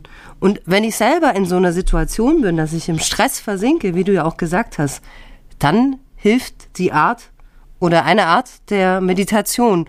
Und die kann ja für jeden vollkommen anders ausschauen. Das ist mhm. ja kein Hexenwerk wie eine Selbsthypnose. Was ich jetzt mit dir noch besprechen wollte, Marcel, das hattest du mir erzählt bei unserem ersten Interview, Deine Geschichte, wie du zum Tatortreiniger wurdest. Frankfurt am Main 1994. Ich würde gerne aus meinem Artikel, ich würde gern, gerne ganz Stück weit äh, vorlesen, weil ich schreibe nicht nur gerne, ich lese auch gerne vor. Sehr, sehr gerne, sehr, sehr gerne. Frankfurt am Main 1994. Der 21-jährige Kfz-Mechaniker und Karosseriebauer Marcel Enge erhält ein unglaubliches Angebot, das er nicht ablehnen will. Vor allem die außergewöhnlichen Fahrzeuge haben es ihm angetan. Enge, der als Unternehmer gerne anpackt, unterhält nebenbei auch einen Abschleppdienst, der hin und wieder von den öffentlichen Behörden gerufen wird. Erzähl, was ist da passiert? Ja, also es kam eine Anfrage, nein, ein Auftrag rein, ein Fahrzeug abzuschleppen, in dem sich jemand erschossen hat. Und an der Stelle muss ich dazu sagen, war das mein erster Kontakt jemals mit einem Toten. Du hattest davor niemals eine Leiche gesehen. Okay. Nein, genau. Und ähm, ja, in, als Abschleppdienst und so weiter hast du natürlich auch immer mal wieder ähm, äh, indirekt dann die Spuren und du siehst natürlich, nein, das muss man anders sagen, du siehst auch die Toten. Aber da wusste ich ja, dass derjenige sich selber hingerichtet hat und dieses hm. Ausmaß, dieses aus dem Leben gehen, wie der das gemacht hat, mit einem Großkaliber sich eben an den Hals angesetzt, ähm, äh, dieses, dieses, äh, ja, diese äh, Pistole, ähm, der hat sich ja komplett den ganzen Kopf weggeschossen. Mhm. Die haben mir das später noch umschrieben, dass also der Leichnam wirklich so aussah, als würde am, am Hals und so, so ein Stück weit dieser, dieser, diese HWS, die hat wohl noch so ein Stück weit rausgeguckt. Ansonsten war halt alles wirklich aufgeplatzt und weg. Mhm. Und diese ganze Biomasse war halt im Fahrzeug fein verteilt. Also mhm. von größeren Geweberesten der Hirnmasse, Schädelknochen etc. bis hin zu Kopfhaut habe ich halt ganz fein vernebelt überall auf jeder Oberfläche eigentlich äh, Blut- oder Gewebereste gefunden. Und da musst du dir vorstellen, das Fahrzeug war noch fahrbereit, ähm, ja, musste aus dieser Garage raus und ich habe dann den Weg gewählt, das Fahrzeug rauszufahren. Das heißt, ich habe ja. mich dann mehr oder weniger auf diese Überreste des Verstorbenen draufgesetzt. Und das ist natürlich auch schon extrem ekelhaft. Ja, also so im Nachgang betrachtet, da ich hatte keine Plastiktüte dabei und so weiter, dann sitzt du ja. da wirklich so mit zusammengekniffenem Podo auf der auf der letzten Kante des Sitzes, um da ja nicht irgendwas zu berühren, bist wissentlich dann mit deinen dicken fetten Lederarbeitshandschuhen da am Lenkrad mhm. dran, versuchst dann da zu lenken und so weiter. Es war abartig. Es hat gestunken wie Sau weil mhm. ähm, das auch im, im äh, Frühjahr sehr warm war und äh, Sommerbereich und das war wirklich abartig. Also abartigst dieser Erstkontakt mit den Überbleibseln eines Menschen, der sich selbst gerichtet hat. Und dieses Fahrzeug habe ich dann bei uns eingeschleppt, in die Halle sichergestellt und später hat es mir ähm, die Versicherung zum Kauf angeboten.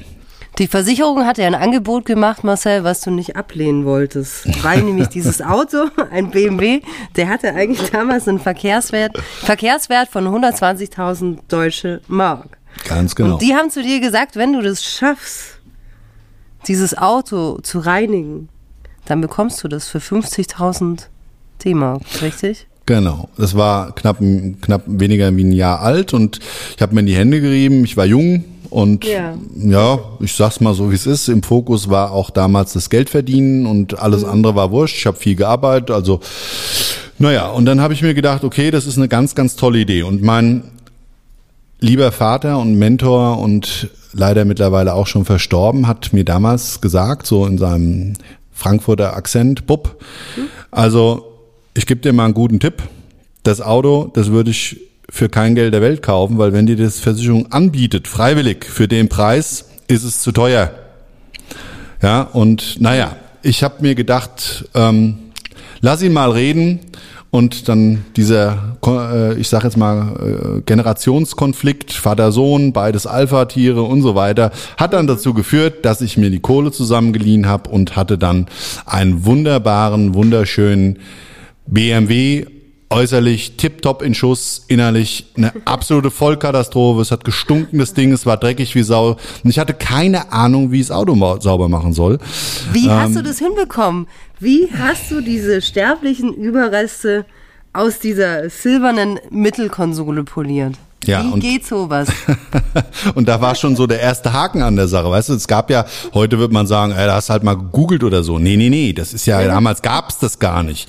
Ähm, es gab also keinerlei Informationsquellen, Bücher, Tatort reinigen, lass mich überlegen. Äh, nö, gab's nicht. Ja, also ähm, ich hatte also wirklich ein echtes Problem und bin da eigentlich so blauäugig drangegangen, dass ich gesagt habe, okay, ich habe ja mal einen Kfz-Beruf gelernt und da gab's auch Fahrzeugaufbereiter.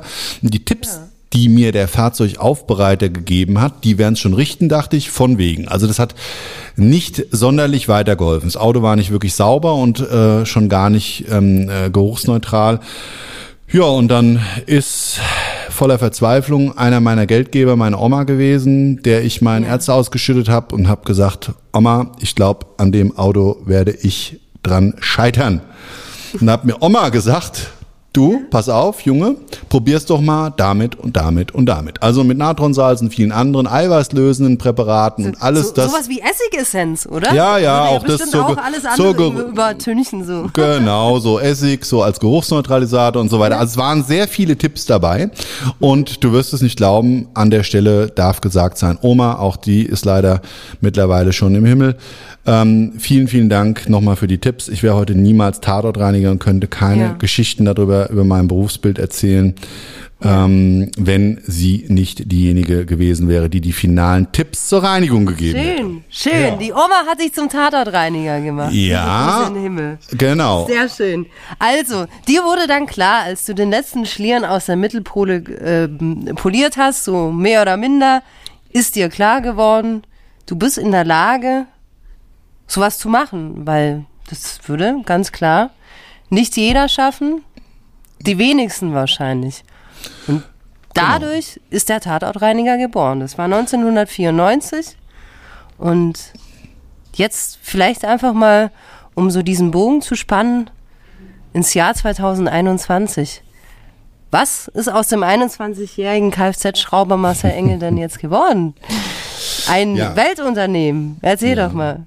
Ja, also tatsächlich an der Stelle, ähm, äh, es hat sich viel, viel getan. Ich muss dazu sagen, ich persönlich glaube daran, wenn man seine Sache im Leben, egal ob sein Job oder auch das Zwischenmenschliche oder, oder wirklich immer mit Herz macht. Man muss nicht jeden Tag einen Ja. guten Tag haben, aber wenn man Dinge einfach mit Herz macht, sie gerne macht und dadurch einfach seine ganze Energie freisetzt, die möglich ist, um etwas ähm, und einem Augenblick diese notwendige Zeit zu schenken, dann spüren das auch andere und dann wächst aus sowas immer ganz Großes. Ja. Und ja, an der Stelle darf ich sagen, wir sind mittlerweile ein namhaftes Unternehmen im Bereich der Sonderreinigung, Desinfektion, sind in dem Segment der Verkehrsmittel, Massenverkehrsmittel, explizit Flugzeuge, weltweit bekannt. Ich habe ein eigenes Patent auf ein gewisses Verfahren. Ähm, wir Was sind ist das für ein in Patent? Ein Desinfektionspatent zu, zur, zur sehr materialschonenden Desinfektion von hochkorrosiven Oberflächen, wie man sie beispielsweise in dem sensiblen ähm, Verkehrsmittel Flugzeug vorfindet. Die sind, das sind Okay. ja Konstruktionswunder mit Leichtbau und Co. und sind eben in ihrer Materialbeschaffenheit alles andere, aber niemals dafür konzipiert worden, desinfiziert zu werden. Und in der heutigen Zeit gerade sehr gefordert und auch zu Ebola-Zeiten schon ein Riesenthema gewesen, ist das so ein Ding, da habe ich mich also mit unserem Unternehmen am Weltmarkt stark platziert. Und wir sind in Paris, wir sind in Wien, in Zürich, in mittlerweile New York und Washington. Wir bauen unser Netzwerk weiter aus. Wir werden eine Destination definitiv dieses Jahr noch im asiatischen Raum, in Hongkong eröffnen. Das ist also gerade in Planung und Wow. bauen unsere Expertise der Spezialreinigung und Desinfektion weltweit aus. Also die Corona-Krise wird irgendwann vorbei sein, aber mit Sicherheit wird eins bleiben, nämlich Der die- Tatortreiniger. Tatortreinigung weltweit, weil auch da werden wir uns immer weiter positionieren und haben da vieles vor und die Kunden übrigens nehmen es dankend an, weil wir, ähm, ich glaube einfach das, was ich vorhin eben gesagt habe, dieses Spirit, für den Kunden immer das Bestmögliche zu geben, in oftmals auch in den schwersten Stunden seines Lebens, die Menschen gerne annehmen und was uns vielleicht ein Stück weit von anderen unterscheidet, ist das Tatortreinigen mit Herz. Ja, und jetzt ist dir damals 1994 noch etwas weiteres aufgefallen. Du wusstest, du kannst damit umgehen, Leichen zu sehen, Dinge zu säubern, Dinge zu entfernen. Und die ist aber auch aufgefallen, dass so ein Tatort ja auch eine Geschichte zu erzählen hat. Und du hast es, glaube ich, so ein Stück weit als Steckenpferd für dich auch angesehen, ähm, von diesen Tatorten zu erzählen. Also, dass ein Tatort ja immer eine Geschichte zu erzählen hat, der Menschen beinhaltet, der viele verschiedene Eindrücke zu berichten hat. Und du bist einfach derjenige, der als Steckenpferd gerne Menschen dazu anhalten möchte, dass das Leben wichtig ist, dass, dass man das Leben eben auch schätzen, eben auch schätzen sollte. Da hattest du doch auch eine Theorie, oder? Ganz genau. Also es gab so einen, einen Punkt der kam so mit Anfang 30. Da bin ich an den Geschichten meiner Kunden, meiner Klienten fast dran zerbrochen. Das heißt, nicht nur tragische Ereignisse, ich konnte dieses ja. ganze Tatort reinigen und das Mitnehmen von Lebensgeschichten irgendwie nicht mehr verarbeiten. Das hat mich wie so ein Tatort Burnout verfolgt und hat mir echte Probleme geschaffen und ich habe an dem Wendepunkt damals gesagt, entweder ich höre auf mit diesem tollen Job und mit dem Unternehmen, habe aber die Sozialverantwortung meiner Mitarbeiter im Fokus gehabt und einfach auch die Chance auf einmal erkannt, wenn du aus den Leben der Menschen, die ich als Kunden wegräume, also aus der Zeit vor dem Tod, aus ihrem Leben vor dem Tod, so diese ich glaube, der Tatortreiniger, das muss man davor weg sagen, nochmal, der dringt so tief ein in das Leben eines Menschen, der verstorben ist wie kein anderer. Nicht der Bestatter, Warum? Nicht der, ja. ne, nicht der Arzt, nicht die Verwandten, vielleicht ein Stück weit, natürlich der Lebensgefährte oder die Lebensgefährtin oder, oder die direkte Familie äh, sind sehr tief drin und haben einen ganz anderen Einblick, aber wir sehen alles von dem Menschen, weil oftmals, manchmal sehen wir den Toten selber noch. Nämlich dann, wenn wir für die Polizei öffnen.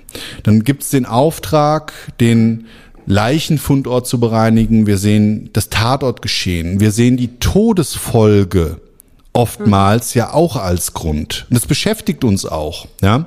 Gerade wenn du so ganz kontroverse Darstellungen hast. Also jemand, der, viele Menschen streben ja nach Geld. Das ist das, der Lottogewinn, lebensverändern, ja. das ist das, der größte Gewinn. Das Materielle, das Haben, das haben wir, glaube ich, ganz stark verankert in unserer ähm, Wertewelt hier in unserem zumindestens europäischen Raum ähm, stark positioniert. Und das ist so eine Sache, da siehst du dann, wenn sich jemand, der alles hat, erschießt, dass der ja trotzdem nicht glücklich war. Also was hat er denn oder was war der Anlass? Und oftmals ist das eben nicht greifbar eine Krankheit oder so, sondern eben einfach wirklich das Unglück, eine Depression und so weiter, die gar nicht jetzt aus der Kindheit rühren muss, sondern wo man einfach merkt, er ist mit seinem Leben nie wirklich zufrieden gewesen, obwohl er in der Außendarstellung bei 99 Prozent sofort die Menschen sagen würden, der hat doch alles gehabt im Leben, der hat doch ein tolles Leben gehabt, ja.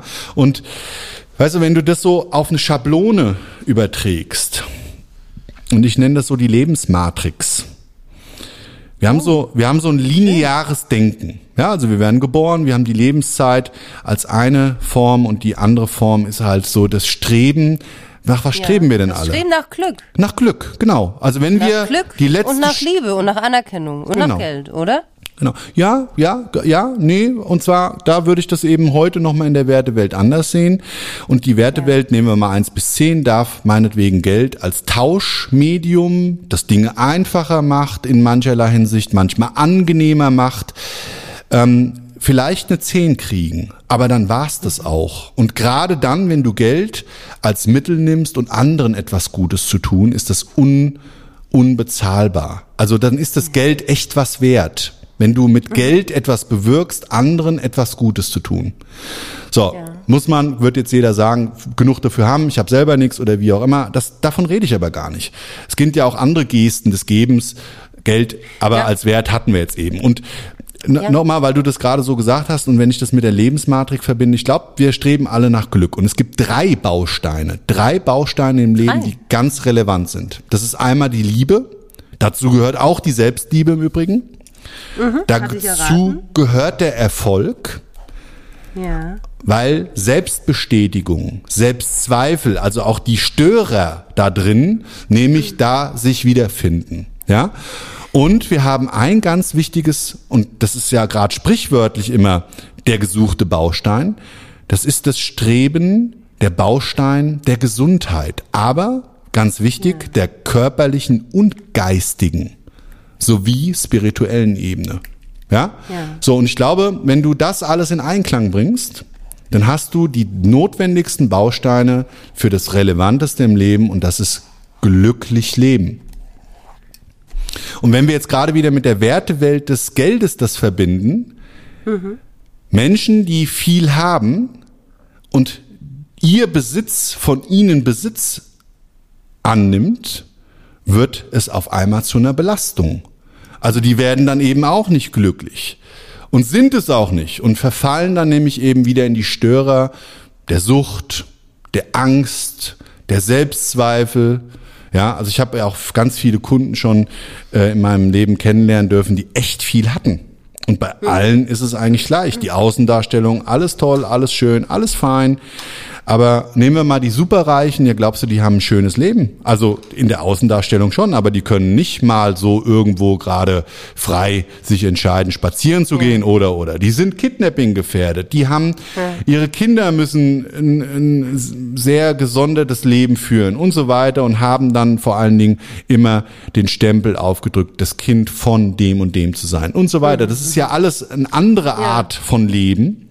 Ja, äh, sp spielt alles eine Rolle, aber was sind denn die Haupttreiber bei reichen, unglücklichen Menschen? Ist es da vielleicht sowas wie Angst? Das haben wir jetzt hier ähm, angesichts Covid-19, ist uns klar geworden, egal ob reich, arm, jung, alt, uns ist allen klar geworden, okay, das ist ein Virus und der macht vor Keim halt, egal ob Kohle oder nicht. Und dahingehend sind wir ja auch mittlerweile alle sehr, oder wir sind mit dem Gefühl der Angst auf eine neue Art und Weise auch konfrontiert, weil wir haben, wir, sind einer, ja, ähm, wir haben es mit einem Virus zu tun, auf den wir keinen Einfluss haben. Wir, wir, wir können ihn nicht irgendwie bestechen, wir können ihn nicht bezahlen, wir können ihn nicht abwenden. Wie ist es mit der Angst? Also, was mich zum einen generell interessiert, ist, welchen Stellenwert die Angst einnimmt, generell jetzt hier bei reichen Menschen und aber auch welchen Stellenwert an Angst du erlebst jetzt hier in, in, in Corona-Zeiten. Wie, wie kommen die Leute auf dich zu? Als Tatortreiniger kommen doch die Menschen bestimmt auf dich zu und, und sagen, ja, Herr, Herr Engel, geben Sie mir einen Tipp, wie, wie, wie, wie kann ich mich vor dem Virus schützen? Wie siehst du das? Was, was, was, was, auf, wie gehen die Leute auf dich zu? Was, was wollen die von dir wissen? Jeder Mensch hat Angst. Vor irgendwas hat jeder Angst. Jeder, der sich einredet, dass er von nichts anzankt, der belügt sich schlichtweg selber. Und Ja. Ich glaube, je nachdem, was du, wenn du jetzt zum Beispiel sagst, die Reichen, ist ja erstmal die Frage der Definition, was ist denn reich? Also wenn wir das mal so als Schnitt nehmen Ja. würden, da klar, da gibt's ja, da gibt's ja gewisse ähm, äh, Grundsätze, wie man das festlegt. Aber ist das denn wirklich Reichtum? Und ist der, glaube ich, auch nochmal zu differenzieren, selbst erarbeitet? Wird er vielleicht anders wahrgenommen wie der, den durch eine Tradition des Erbens übergeben wird? Ja, also die Verpflichtung des Geldes des Werterhaltes und so weiter und so weiter. Also ich glaube, das ist ein sehr komplexes Thema.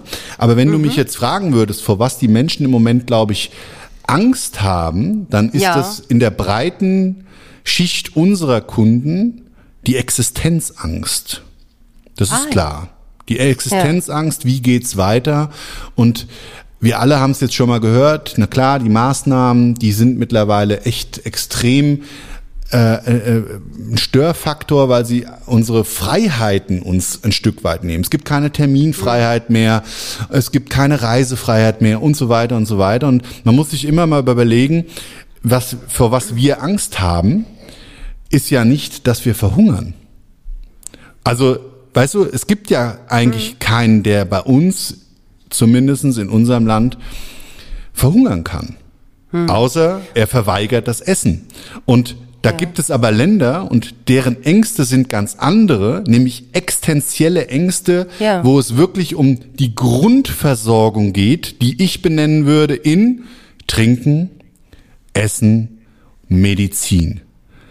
So, und, und, wenn wir uns mal überlegen, ich glaube, ich habe die Zahl letztens gerade gelesen, wir sind hier bei uns in Europa und anderen Industriestaaten einer der 20 Prozent der Weltbevölkerung, die diese Ressource, dieser Grundversorgung an jedem Ort zu jeder Zeit zur Verfügung stehen haben. Und wenn man sich das mal vor Augen hält, dass andere Menschen wiederum mit ganz anderen Lebensängsten und Problemen zu kämpfen haben, ich glaube, dann, dann wird uns erstmal klar, wie vielleicht teilweise in Anführungszeichen, da geht es jetzt eben nicht um die Selbstständigen als solches, aber wenn es ums die Angst des, wie geht es weitergeht, ja, ähm, dass das vielleicht in, den, in, dem, in dem Fokus einer existenziellen Angst vielleicht dann doch günstigerweise, wenn man so drüber nachdenkt, in den Hintergrund rücken kann.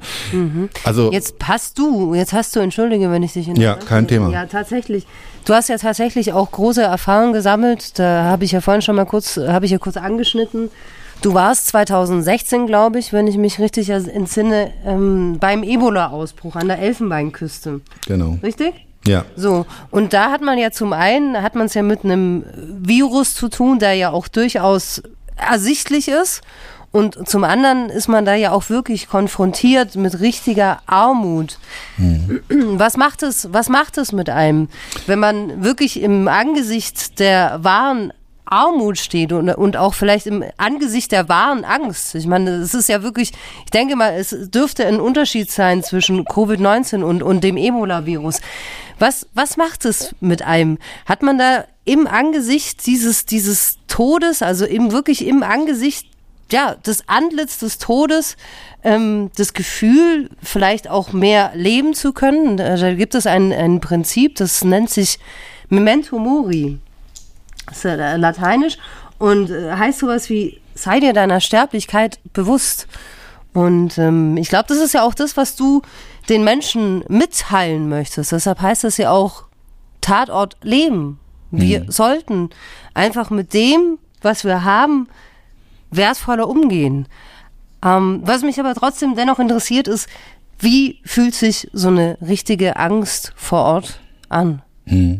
Also ich war vorher noch nie persönlich da und wurde dann eingeladen, damals ja. über die WHO und die Weltgesundheits äh, Welthungerhilfe dort tätig zu werden und ähm, als Berater und nicht äh, das ist ja mittlerweile auch ein sehr verschriebener Begriff ja im Zuge äh, verschiedener Skandale ähm, als eben ehrenamtlicher Berater, habe ich äh, sehr gerne meine Expertise zur Verfügung gestellt. Und es war dafür damals notwendig, dass ich mir das auch selber angucke, weil mhm. ich einfach auf Basis der Informationen, die mir vorher zugestellt wurden, mit Fotomaterial etc. etc. zu wenig damit anfangen konnte, dass ich hätte für mich sagen können, da kann ich hilfreich irgendwie mit ja meiner meiner Erfahrung zur Seite stehen, um irgendwie die Gesundheits ähm, Anspannung dort, gerade in Bezug auf diese Epidemie, in irgendeiner Form positiv zu unterstützen. Also in der Bekämpfungsmaßnahme des Virus. Und ähm, also wie ich da vor Ort angekommen bin, war erst schon mal das Land, das hat mich alles erschlagen, die klimatischen Bedingungen, das Essen, das war dann auch so ein Thema für sich und ähm, wir sind dann äh, äh, mit so einem äh, Jeep da über so eine Buckelpiste gefahren. Ähm, das war also wirklich alles mehr als abenteuerlich. Aber mhm. was was mich am meisten und das da hatte ich auch das erste Mal wieder so richtig Angst. Ja, also jetzt Ebola ähm, hämorrhagisches Fieber äh, mit auch einer mit einer gewissen Sterblichkeitsrate damals zumindest zu dem Zeitpunkt äh, ganz klar auch äh, bei uns Experten positioniert als für uns gefährliches Virus. Wissentlich dessen, dass wenn du den richtigen Arbeitsschutz hast, bei einer Desinfektionsmaßnahme im aktiven Kampf gegen das Virus auf Flächen und so weiter da eigentlich safe bist. Aber dann machst du dir halt doch schon Gedanken. Also das ist ja, eigentlich eben nicht das Thema der Luftübertragung, jedenfalls nicht auf weiteren Strecken. Und dann habe ich mir so gefragt, naja, hoffentlich wurden die auch alle hier getestet, die mich da gerade fahren und dies und das und hin und her, beziehungsweise wie geht man damit überhaupt um? Getestet ist ja völliger Käse, sondern wie geht mhm. man damit um und wie gehen die mit ihrem persönlichen Schutz möglichen, äh, dem möglichen Krisengebiet oder in dem Krisengebiet um? Ja. Und diese Gedanken kamen mir so als erstes und dann ist schon mal so ein gewisses Misstrauen. Hm. Und dieses Gefühl dann zuzulassen, ist ein Riesenproblem, weil was macht das? Misstrauen in Verbindung mit einem tödlichen Virus führt zu Angst. Und wenn ich eines weiß, das Schlimmste, was man haben kann, ist diese vermeintlich gute Gefühl der Angst, nämlich eine Gefahrensituation zu erkennen und dann auf Alarmmodus zu sein, zu flüchten, mhm. zu kämpfen oder dich totzustellen. Das ist ja nun mal die evolutionäre ähm, Draufgabe, die wir geschenkt bekommen haben, was ja eigentlich erstmal was ja. Positives ja. ist und unser Überleben gesichert hat. Ja, ein Gruß von unserem, ein Gruß von unserem parasympathischen Nervensystem. Ganz genau. Das ist dafür so. zuständig, genau. Und der Körper, der Körper äh, läuft schneller ab, man kann nicht mehr schlafen.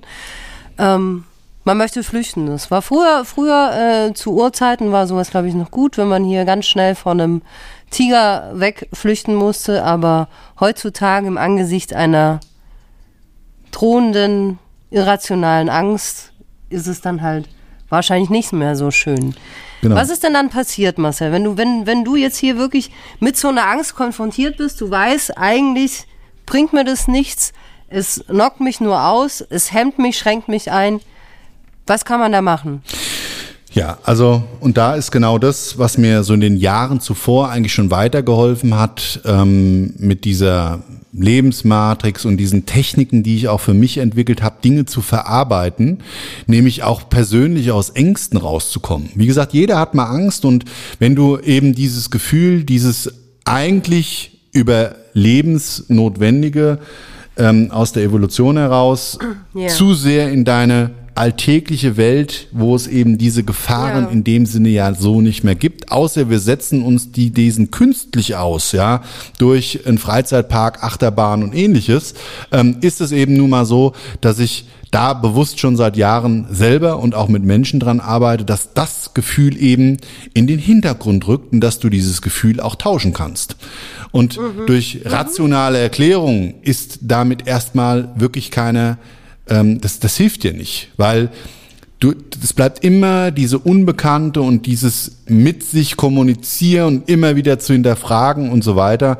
Und ähm, jetzt muss es ja ganz klar und deutlich mal gesagt sein, wir reden da bei so einem Problem, wenn du in so einem Krisengebiet bist, eben auch von anderen Themen noch, wie äh, Bürgerkriege, äh, äh, regionale Auseinandersetzungen von einzelnen ähm, äh, Völkern, Interessengruppen und so, so weiter, die, denen du ja auch noch zusätzlich ausgeletzt bist, dann sprichst du die Landessprache nicht und so weiter und so weiter. Also ganz viele ja. Stressfaktoren. Und dann habe ich begriffen, alles klar. Stress versus Angst. Ja.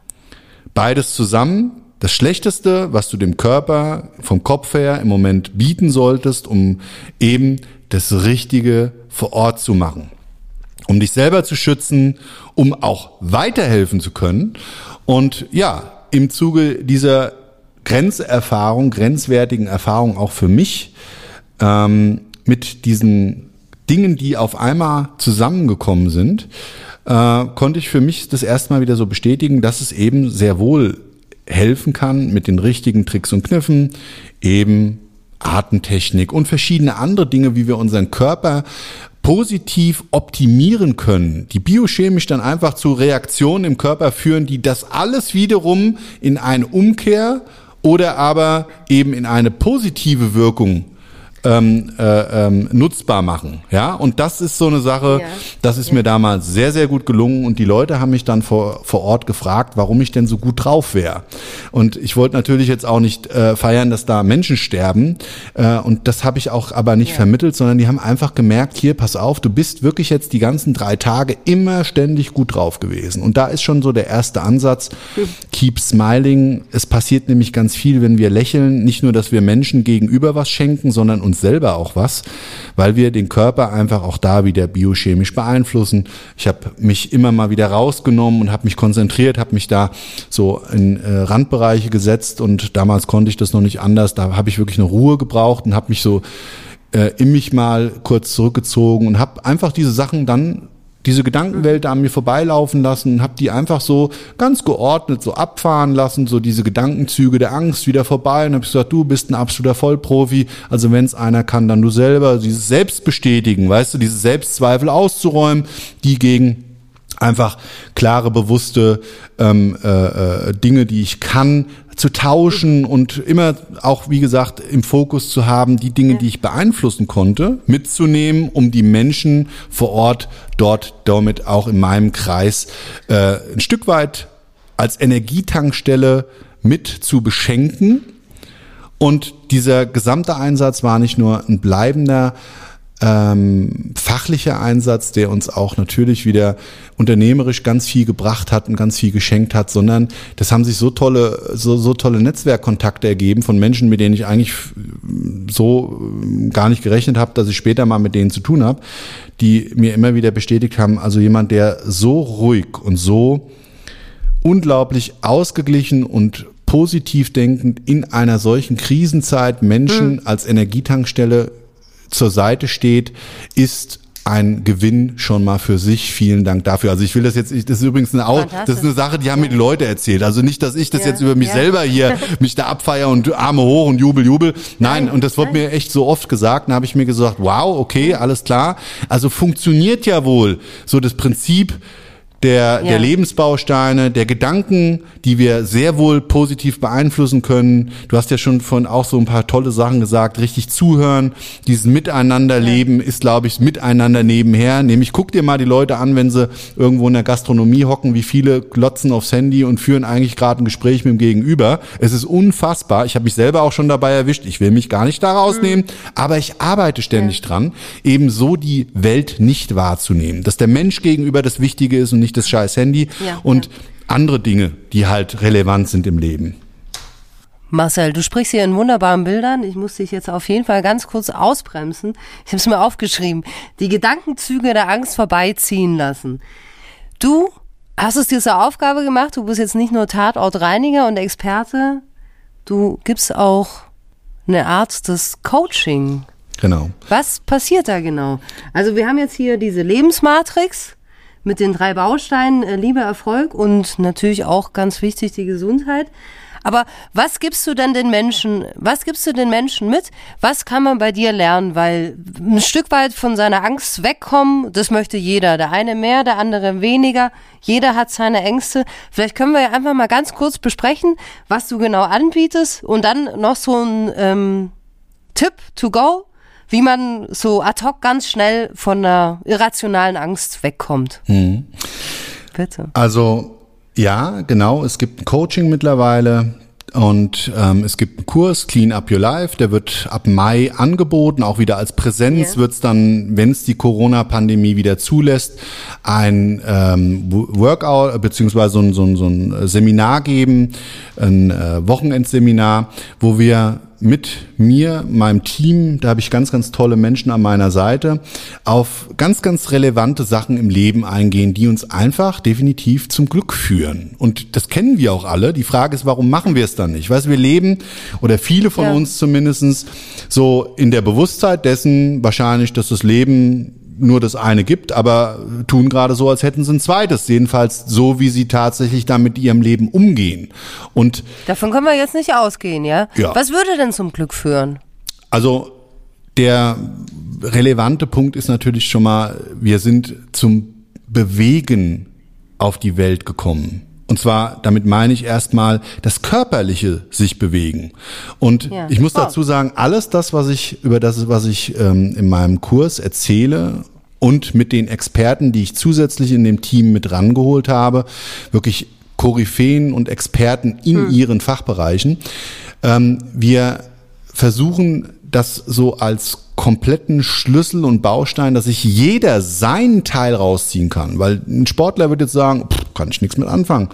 Ja, aber der hat vielleicht andere Themen und Probleme, die ihm im Leben schon immer mal in der Persönlichkeitsentwicklung beschäftigt haben. Oder aber, und das ist eben das Besondere daran, wir schlüsseln das auf anhand von Lebensgeschichten meiner Klienten, die mir das vermittelt haben oder die Verwandten Hinterbliebenen, dass sie gerne das hätten, dass ich das erzähle. Als Beispiel dafür, um sich selber vielleicht ein Stück weiter drin wiederzufinden. Also ich sage jetzt mal eine glückliche Beziehung. Jeder von uns, der eine Beziehung hat, hat natürlich das Bestreben, eine glückliche zu führen. So, wenn du deinem Partner, ob jetzt frisch oder nicht frisch, aber nicht richtig zuhörst, und das Verständnis nicht dafür hast, was ist denn das eigentlich? Und ich meine da nicht mit jedem Partner, de- dessen Meinung blind zu akzeptieren oder ausschließlich darauf einzugehen oder oder nein, ich meine damit wirklich einfach nur das wirkliche Zuhören und das intensiv über Jahre hinweg bedarf eigentlich einer ständigen Arbeit an sich selbst und miteinander. Ja. Und das schlüsseln wir auf und wir bringen ein Beispiel von einem von einem Pärchen, ja, wo es leider dann zu einem Tatort gekommen ist und genau diese Sch Geschichte so sinnbildlich dafür war, dass sich eben beide über Jahre hin schon wieder nicht zugehört haben. Okay, also du machst diesen Brückenschlag von deinen verschiedenen Tatorten, die du über die Jahrzehnte ja aufgebaut hast. Und daraus machst du dann die Geschichten, die Menschen dabei helfen, so ein bisschen mit ihren Ängsten und ihren Problemen aufzuräumen. Nein. Also Nein. dieser Präsenzkurs. Nein, nein, nein, nein, ich muss es, ich muss es anders erklären. Das ist zwar Ja. gar nicht so verkehrt, aber nein, das ist es nicht. Wir, wir regen zum Nachdenken an mit den Tatortgeschichten. Und der ein oder andere wird sich vielleicht in einer gewissen Lebenssituation selber dort vielleicht ein Stück weit wiederfinden können. Es geht um Beziehungen, um Glück, um ähm, Angst, um Schmerz, um ins Handeln kommen, um Disziplin, um Toleranz. Es geht um so ganz, ganz viele Werte in unserem Leben, die ich mit Tatortgeschichten anreiße. Und wir erklären dann, warum, und das ist ja so, weißt du, so, ich glaube, so, so, so, so eine super Möglichkeit, dass wir oftmals aus der Katastrophe von anderen Menschen heraus weil wir zuhören, die Geschichte zum einen spannend finden, teilweise uns das vielleicht auch zum Sch- Kopfschütteln anregt und so weiter. Aber wenn wir uns ein Stück weiter wiederfinden, die Chance gibt, die einmalige Chance, dann wie so an einem Neujahrsritual zu sagen, und jetzt ist der Zeitpunkt, um was zu ändern, da fordern wir zu auf, darüber nachzudenken. Und darüber hinaus geben wir aber, und das ist, glaube ich, ein, ein, eine ganz tolle Sache, eine Handlungsempfehlung von mir und von Experten aus 15.000 Tatortreinigungen, wo wir sagen, das ist so die Lebensmatrix, die Schablone, wie man wie nach Malen nach Zahlen zu diesen Erfolgen kommt, die dann im Endeffekt heißt, ich habe ein glücklicheres Leben. Mit welchen Experten arbeitest du zusammen?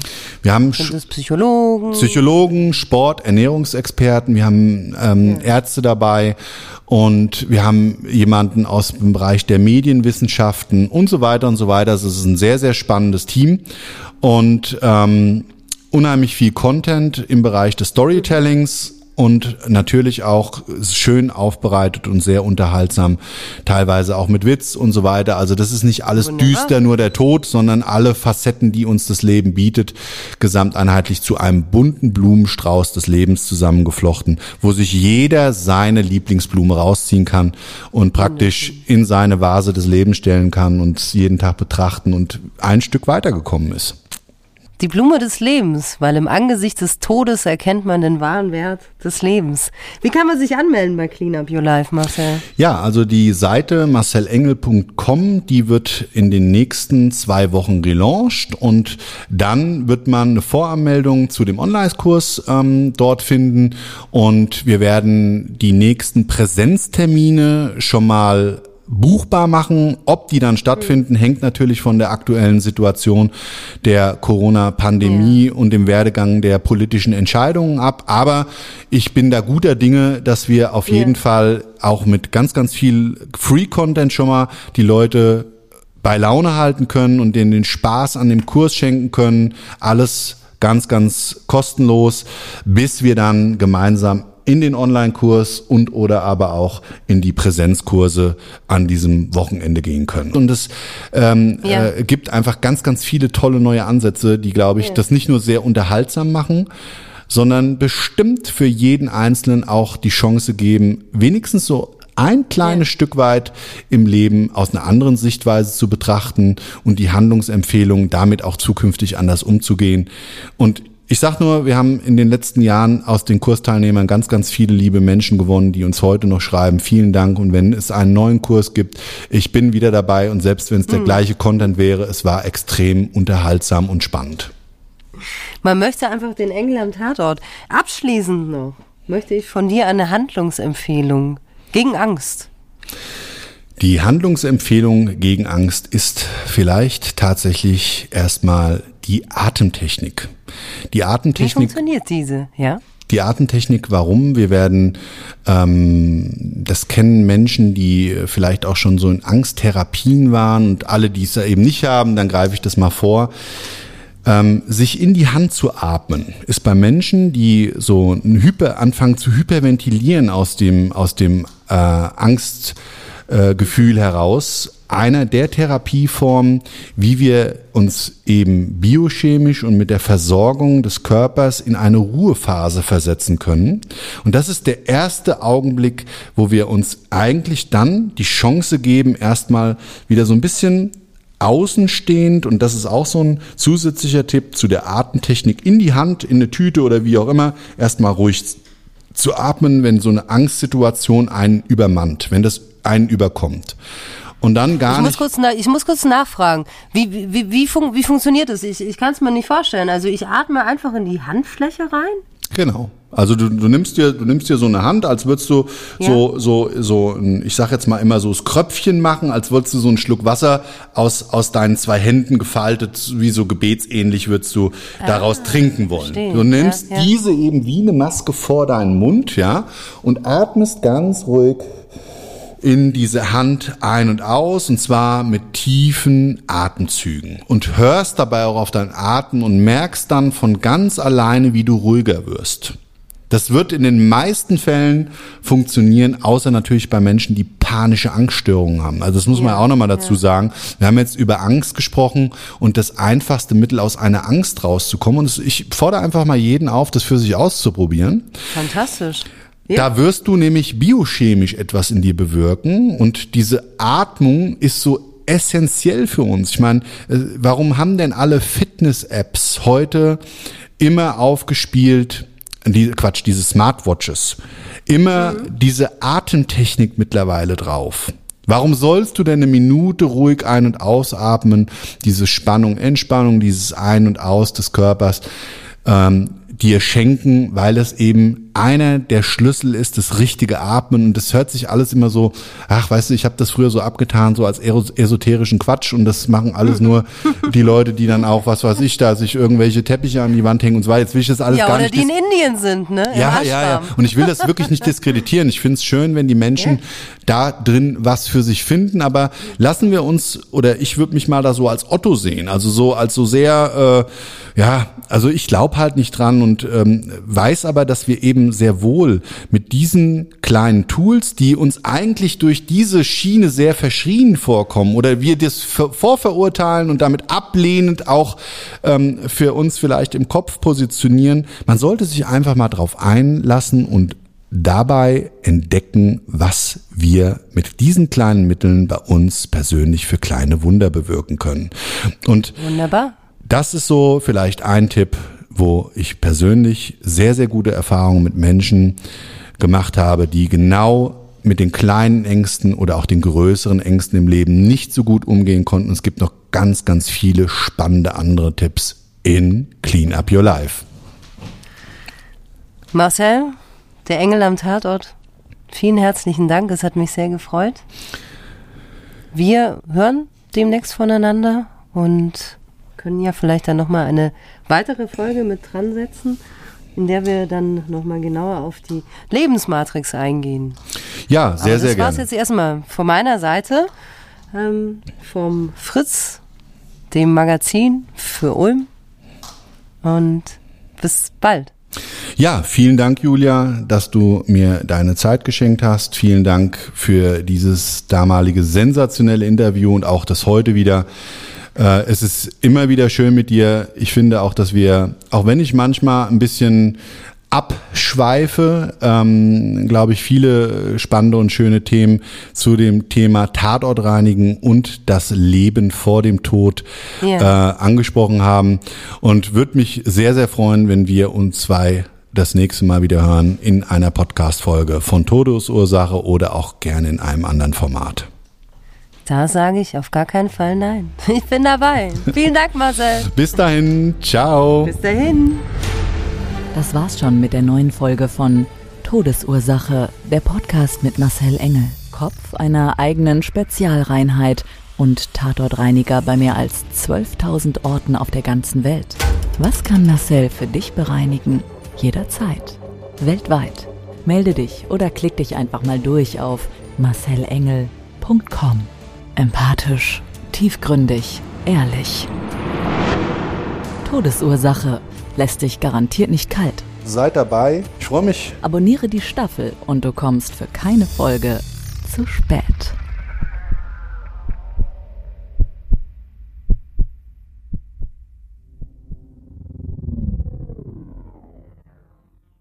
Mobbing findet überall statt. In der Schule, am Arbeitsplatz, innerhalb der Familie und im Internet. Erfahren Sie in dem Kompaktbuch Ausgemobbt, wie Sie sich gegen Mobbing wehren und künftig vermeiden, zum Mobbing-Opfer zu werden.